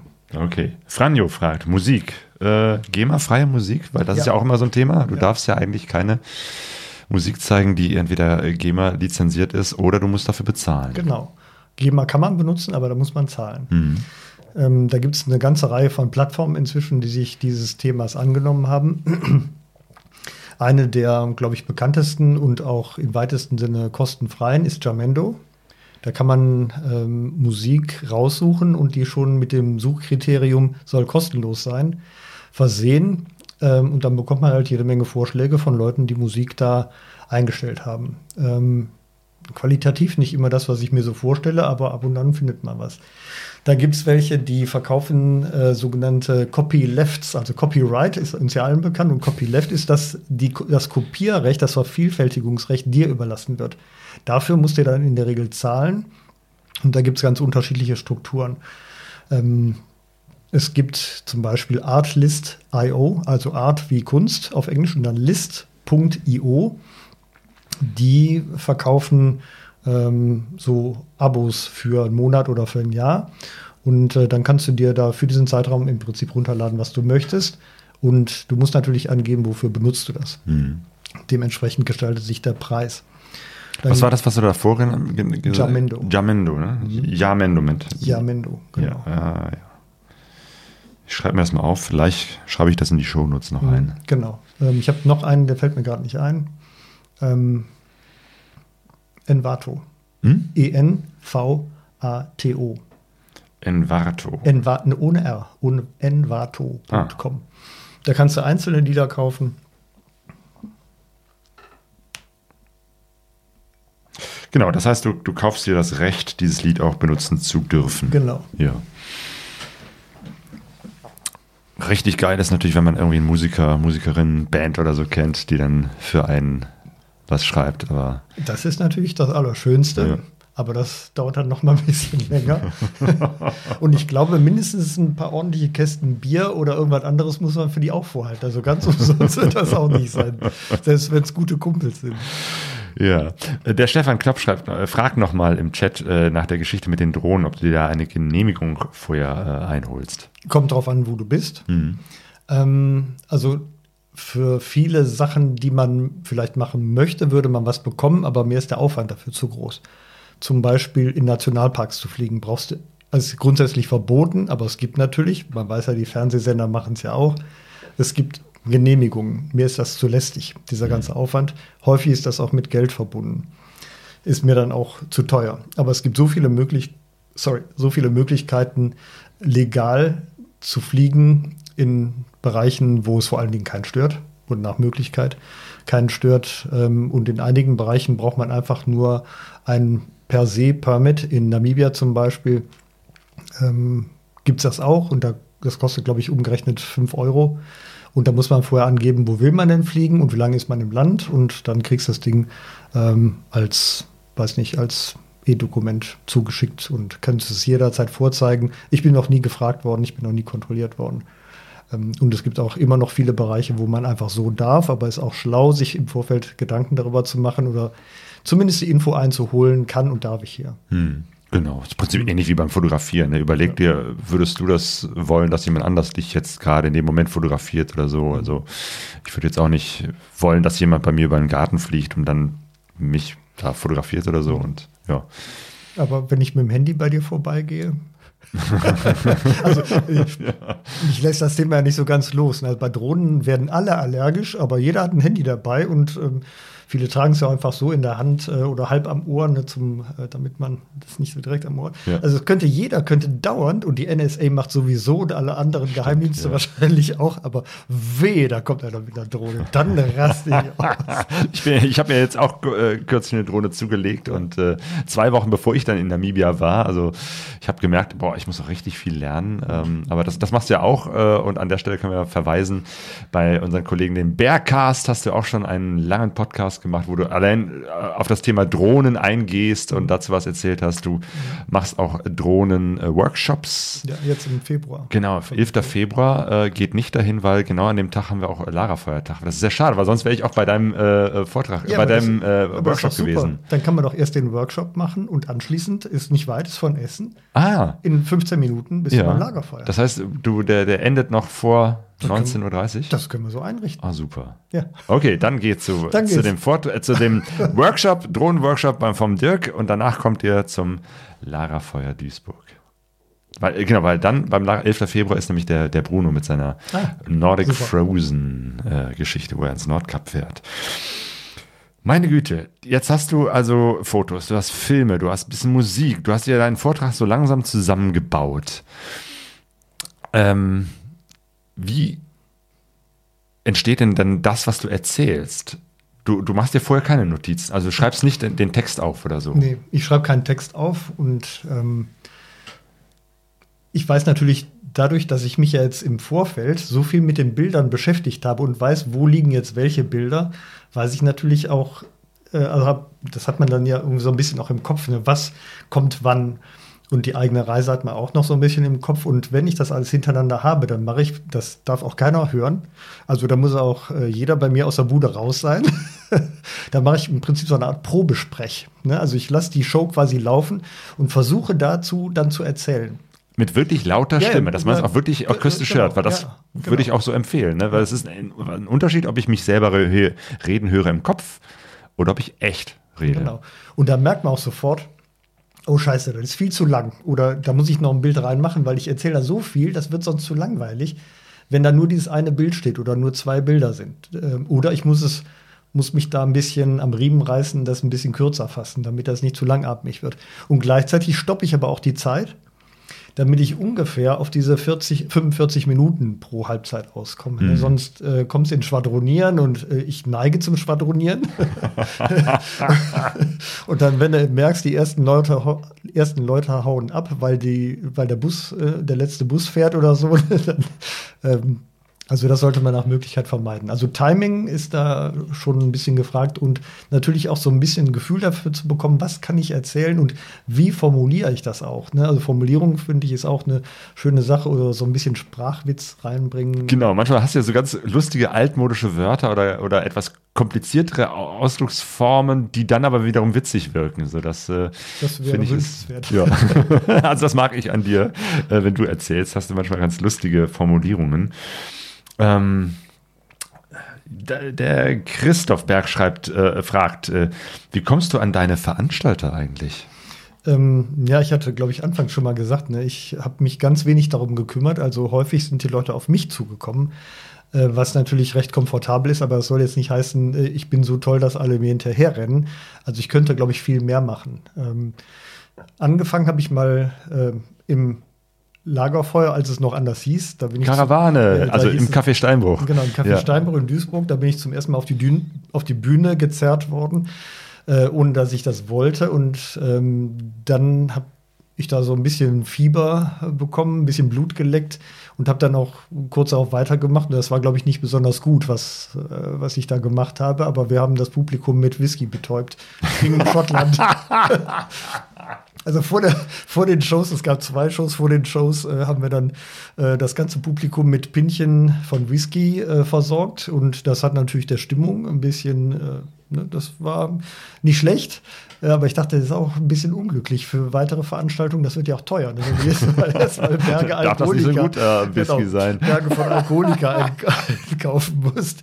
Ähm, ja, und dann irgendwann merkst du ja auch, okay, wenn ich das weitermachen will, dann musst du ein bisschen mehr drüber nachdenken, wie ziehst du das auf? Und weil ich in diesem Motorradsegment ja doch ziemlich verhaftet bin, kamen dann vielfach auch Firmen, Touratec zum Beispiel, die ja auch ihre großen Veranstaltungen immer machen, haben gefragt, willst du nicht bei uns mal was zeigen? Und äh, dann ist das natürlich schon auch ein erhebender Moment, wenn dann so am Abend, da Samstagabends stehst und dieser Riesenplatz ist voll und da sind über Beim den Daumen- Travel-Event, ne? beim Travel Event, Ja. genau. Wenn dann da irgendwie 1500 bis 2000 Leute stehen und die hören dir zu. Und da sind ja, da sind ja Leute drunter, die viel krassere Sachen gemacht haben, als ich jemals erleben werde. Und die hören dir alle zu. Und das ist natürlich auch, ähm, finde ich, so ein, so ein Moment, wo auch so Demut über mich kommt, ne? wo ich denke, also was habe ich jetzt Besonderes getan, dass die alle hier, die könnten da alle Bier trinken, ne? die könnten sich einen bunten Abend machen, die stehen da und hören dir zu. Das ist schon, das ist schon cool, aber die eigentliche Frage war ja, wie ähm, bin ich an die Veranstalter gekommen? Ein paar habe ich natürlich gefragt, äh, ob ich nicht bei denen mal könnte. Ähm, viele, muss man sagen, ähm, wussten erstmal gar nicht, "Oh, wer ist denn das, was macht denn der überhaupt? Und da gibt es auch so eine eingefahrene Gemeinschaft, wenn man so will. Ähm, da reinzukommen ist so leicht letztlich nicht. Ähm, wenn man bei einem renommierten Veranstalter mal war, wie zum Beispiel Grenzgang, die sitzen in Köln, oder Mundologia, die sitzen in Freiburg, oder Fernweh-Festival in Erlangen. Wenn man bei denen mal auf dem Programmblatt gewesen ist, auf dem Flyer oder im Internet irgendwo im Programm mal zu sehen war, das, die gucken ja auch alle untereinander. Dann wissen die natürlich, ach guck mal, da ist ja auch, äh, der, ist, der ist bei denen gewesen, das könnte vielleicht auch was für uns sein. Und es gibt auch noch eine Möglichkeit, das ist, wenn man so will, eine Art Berufsverband der Vortragsreferenten, das nennt sich GBV, Gesellschaft für Bild und Vortrag. Und wenn man danach mal googelt, da kann man Mitglied werden. Und die Leute, die da Mitglied sind, sind häufig auch Veranstalter. Das heißt, wenn man in diesem Pool mal drin ist, dann ist es ein bisschen leichter, auf Leute zu kommen, die in dieser klassischen Vortragsszene drin sind. Wenn man bei Motorradhändlern zum Beispiel was machen will, dann glaube ich, hilft da in erster Linie die persönliche Ansprache. Jetzt gibt es natürlich so den Traum, ich mache eine tolle Reise, fotografiere, äh, komme zurück, äh, halt darüber Vorträge und verdiene damit so viel Geld, dass ich meine nächste Reise damit finanzieren kann. Ach was, die nächste das? Reise, ich kaufe mir eine Insel. also das kann man machen. Ähm, aber ich äh, denke, es gibt wenige Leute, die es tatsächlich gut geschafft haben. Ein Beispiel hattest du vorhin genannt, äh, der es vermutlich äh, ganz gut äh, geschafft hat. Aber das äh, hat viel mit Klinkenputzen zu tun. Das hat, f- wer sich selber veranstalten will, also selber Säle mieten, äh, die Rechte Fragen klären, die Werbung machen, die Werbung bezahlen, äh, sich mit den örtlichen Behörden auseinandersetzen, Kontakte zu Zeitschriften, also noch die klassischen Medien, das im Internet verbreiten. Also du musst echt ein Leatherman sein, ein Multitool, um all diese Dinge äh, zu machen. Und am Ende alleine, glaube ich, ist es echt schwierig. Gut ist, wenn man Leute hat, die da mit ähm, mithelfen können. Mhm. Genau, weil die eine Möglichkeit ist natürlich, da ist ein Veranstalter, der macht alles für dich, wie wir jetzt mit, mit Lagerfeuer, da brauchst du nur vorbeizukommen äh, und, und, und äh, die, die, das, das Laptop einstöpseln und los geht's. Aber anderswo musst du natürlich auch selber mhm. alles machen, von der Werbung über, über die Technik, Leinwand aufbauen etc. Ja. Und wenn man viel machen will, dann so viele Veranstalter gibt's ja gar nicht, die ja, das so es machen. Gibt, ne? Es gibt ziemlich viele Veranstalter mhm. schon. Jetzt nach Corona natürlich ein bisschen schwieriger, mhm. aber was natürlich auch nicht aus dem Blick geraten sollte, ist, bei vielen Veranstaltern musst du selber aufbauen. Und manche haben noch nicht mal das Equipment. Das heißt, du brauchst eine Leinwand, du brauchst eine Soundanlage, du brauchst ein Mischpult, du brauchst ein Headset oder Mikrofon, du brauchst einen Beamer, du brauchst einen leistungsfähigen Rechner und so weiter. Und den ganzen Kram aufzubauen, ist ja auch eine unglaubliche äh, zeitliche mhm. Herausforderung. Also dann drei Stunden vor Veranstaltungsbeginn da zu sein, ist keine Seltenheit, damit es überhaupt zeitlich vernünftig funktioniert. Und du musst ja auch erstmal hinfahren. Ne? Ich, wenn die Veranstaltung in Graz ist, äh, war eine super Veranstaltung neulich in Graz, aber das sind von mir aus 1000 Kilometer eine Strecke. Mhm. Und also schön, wenn du unterwegs noch eine andere Veranstaltung hast, damit sich das irgendwie rechnet. Wenn nicht, dann ist das blöd. Und auf dem Rückweg wäre es auch schön, ne? wenn sich da noch was täte. Weil sonst hast du im Prinzip das Geld, was du da verdienst, sofort wieder äh, ausgegeben für den. Ja. Ne? Mhm. Und da merkt man dann einfach, ähm, ja, da steckt letztlich sehr viel Organisation hinter, wenn man das nur machen will oder wenn man davon leben will. Ne? Dann musste da am Ball bleiben. Mhm. Wir hatten eben schon äh, die Geschichte, du erzählst was, zwischendurch hast du Pausen, wo dann einfach ein Film läuft oder, oder eine Sequenz von Fotos. Gibt es ja auch ne, die Fotostrecke, die klassische und dazu dann Musik. Hast du da irgendwie eine Formel, wo du sagen würdest, so viel erzähle ich und dann kommt wieder eine Fotostrecke? Ähm, ja, ich mache das meist danach, daran fest, äh, wie lang kann ich gut reden, ohne dass ich ähm, stimmlich ermatte. Hm. Und ähm, ich würde sagen, so in einer Halbzeit, in 45 Minuten, habe ich wahrscheinlich so vier bis fünf Musikstücke a einer Minute, vielleicht ein bisschen mehr. Das ist ja gar nicht viel. Das ist gar nicht viel, was aber bedeutet, äh, wenn man so eine Intro-Musik hat, eine Outro-Musik plus fünf Musikstücke in der ersten und fünf in der zweiten, dann hast du schon mal zwölf Musikstücke. Und dafür brauchst du ja auch die Rechte. Also mhm. musst du auch dafür bezahlen und dann bist du wieder bei einem kleinen Kostenfaktor. Oh ja. ja. Oder du musst halt ja. sehr lange suchen, bis du was geeignetes umsonst gefunden hast. Ja, ja genau. Und da gibt es auch sehr viel bei diesen Musikdatenbanken, wo alles umsonst ist, mhm. sehr viel Scheiß, den man nicht einsetzen möchte. Okay, also schon viel erzählen. Gibt es für dich sonst noch irgendwie eine Vorbereitung, wenn du so, so einen Redemarathon hast? Ja, die, ähm, es gibt, weil ich neige zu Hustenanfällen, also wenn ich viel rede, ich atme häufig falsch, ne? Mhm. wenn man da erstmal bei so einem Logopäden ist, der erklärt einem das dann alles. Ne? War ich mal. Ja. Ähm, der merkt dann erstmal, oh, du atmest ja ganz falsch. Also du hast dein Leben lang gemacht, aber eigentlich war es immer falsch. Oh. Ähm, also man kann viel dran tun, Stimmtraining. Ich bin da nicht der große König drin. Ähm, aber was bei Leuten, die Probleme haben, lange zu reden, gut hilft, und das ist ein Trick, den angeblich viele Sänger auch anwenden. Es gibt so Lutschtabletten, die heißen Gelo Revoice.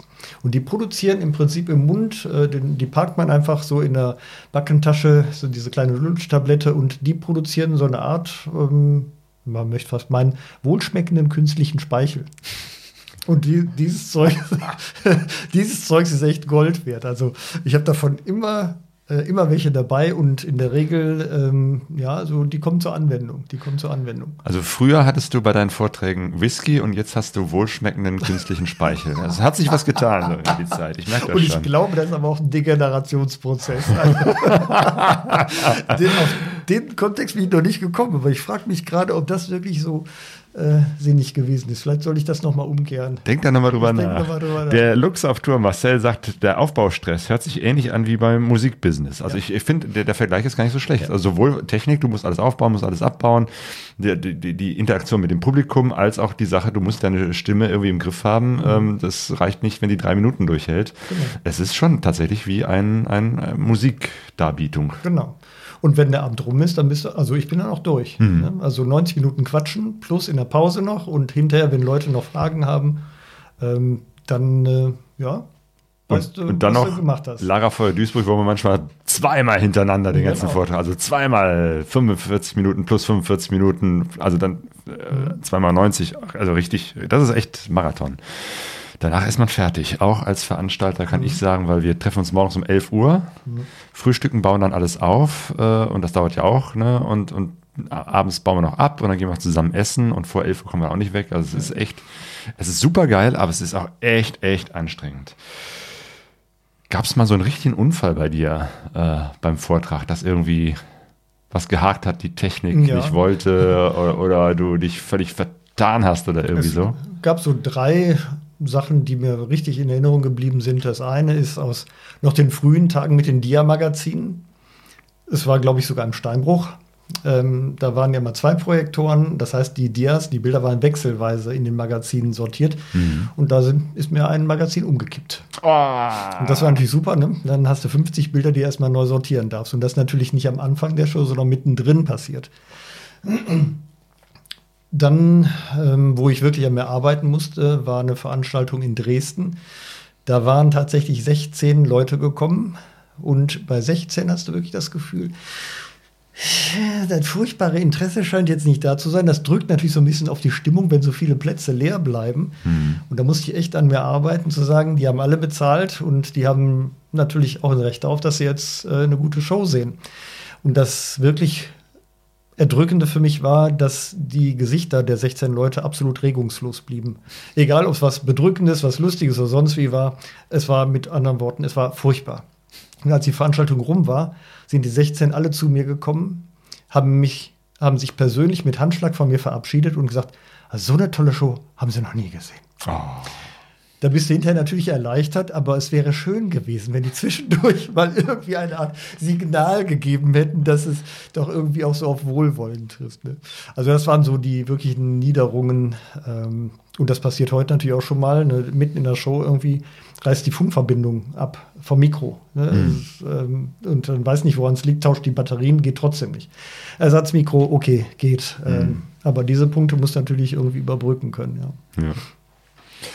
Genau, Tipp ans Publikum an dieser Stelle, seid gnädig mit den Referenten Ja. äh, oder beziehungsweise auch aus Erfahrung heraus, wenn, wenn man ordentlich Gas gibt, einen richtig guten Applaus, dann ist der äh, Vortragsreferent, die Referentin besser drauf, mutiger und dann wird der Abend einfach geiler. Deswegen machen wir immer so, ein- so ein Anheizerprogramm am Anfang. Das, ist, das hilft. Was würdest du sagen, war bisher äh, dein Highlight, was Vorträge anbetrifft? Du meinst jetzt vom Publikumszuspruch, oder? Oder gab es irgendeine Situation, die, die für dich unvorhersehbar positiv war? Ja, in ähm, Frankfurt bei einem Festival hatte ich ähm, ein, wie man so sagt, Slot. Also ich war einer von zahlreichen äh, Referenten und da hatte ich zur Pause, direkt vor der Pause, eine, wie ich finde, eigentlich ganz witzige Geschichte. Das war so eine Toilettengeschichte gebracht. Und die schlug bei einer Dame derart grandios ein, dass die einen Lachflash bekommen hat. Und die hatte eine wirklich so äh, herzhaft dreckige Lache, dass das ganze Publikum erst verhalten mitlachte und ich weiß nicht, das dauerte ungefähr eine Viertelstunde lang, bis sich alle wieder beruhigt hatten, weil es ein derartiges Lachchaos war. Das war großartig. Also das war auch eine Situation, wo ich denke, die könnte man mir noch mal vorspielen, wenn man sonst im Leben nichts mehr zu erwarten hat. Aber die Szene, die war wirklich äh, sehr, sehr geil. Sehr schön, der Lachsack-Effekt. Ja. Wunderbar. Dirk, herzlichen Dank. Wir sind jetzt auch schon so lange hier am Reden, wie ungefähr ein guter Vortrag hält, also schon über 90 Minuten. Ich glaube, äh, jetzt ist auch so eine Stimmung oder hoffe ich, dass äh, das Publikum auch Spaß hätte, jetzt auch mal einen Vortrag von dir zu sehen. Und diese Gelegenheit gibt es am kommenden Samstag, den 4. Dezember. Dritten. Äh, dr- dritten. Am dritten. Also ich komme am dritten. Ah ja, okay. Stimmt. Stimmt, vierter Sonntag, ne? Sam Samstag, der dritte, 12.2022. Um 16 Uhr gibt's noch Karten für deinen Vortrag. Namibia, Land der Extreme. 19.30 Uhr ist eigentlich schon ausverkauft, aber erfahrungsgemäß gibt's ein paar Leute, die kommen nicht. Da könnt ihr vielleicht noch äh, an der Abendkasse was kriegen. Alle Infos auf larafeuer-duisburg.de und du hast auch noch ein paar mehr Termine, ne?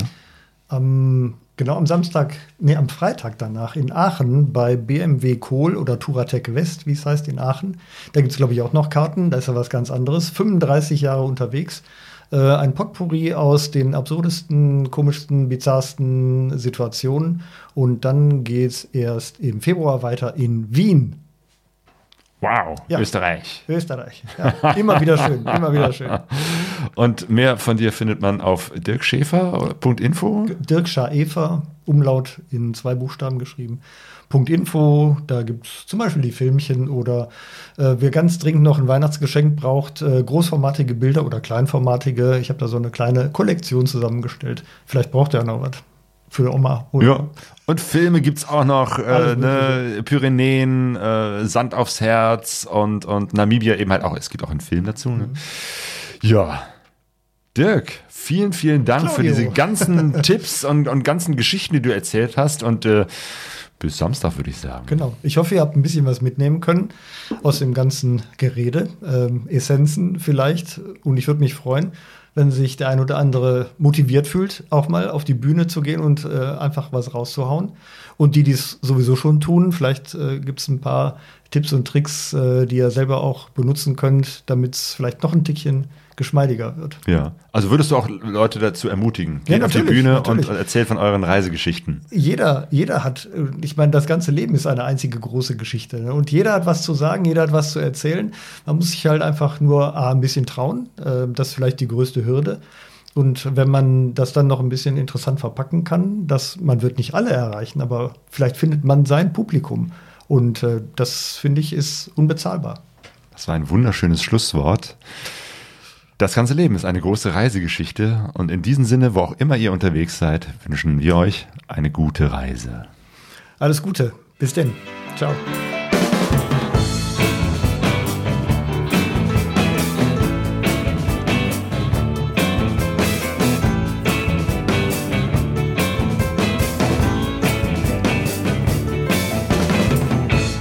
pegasusreise.de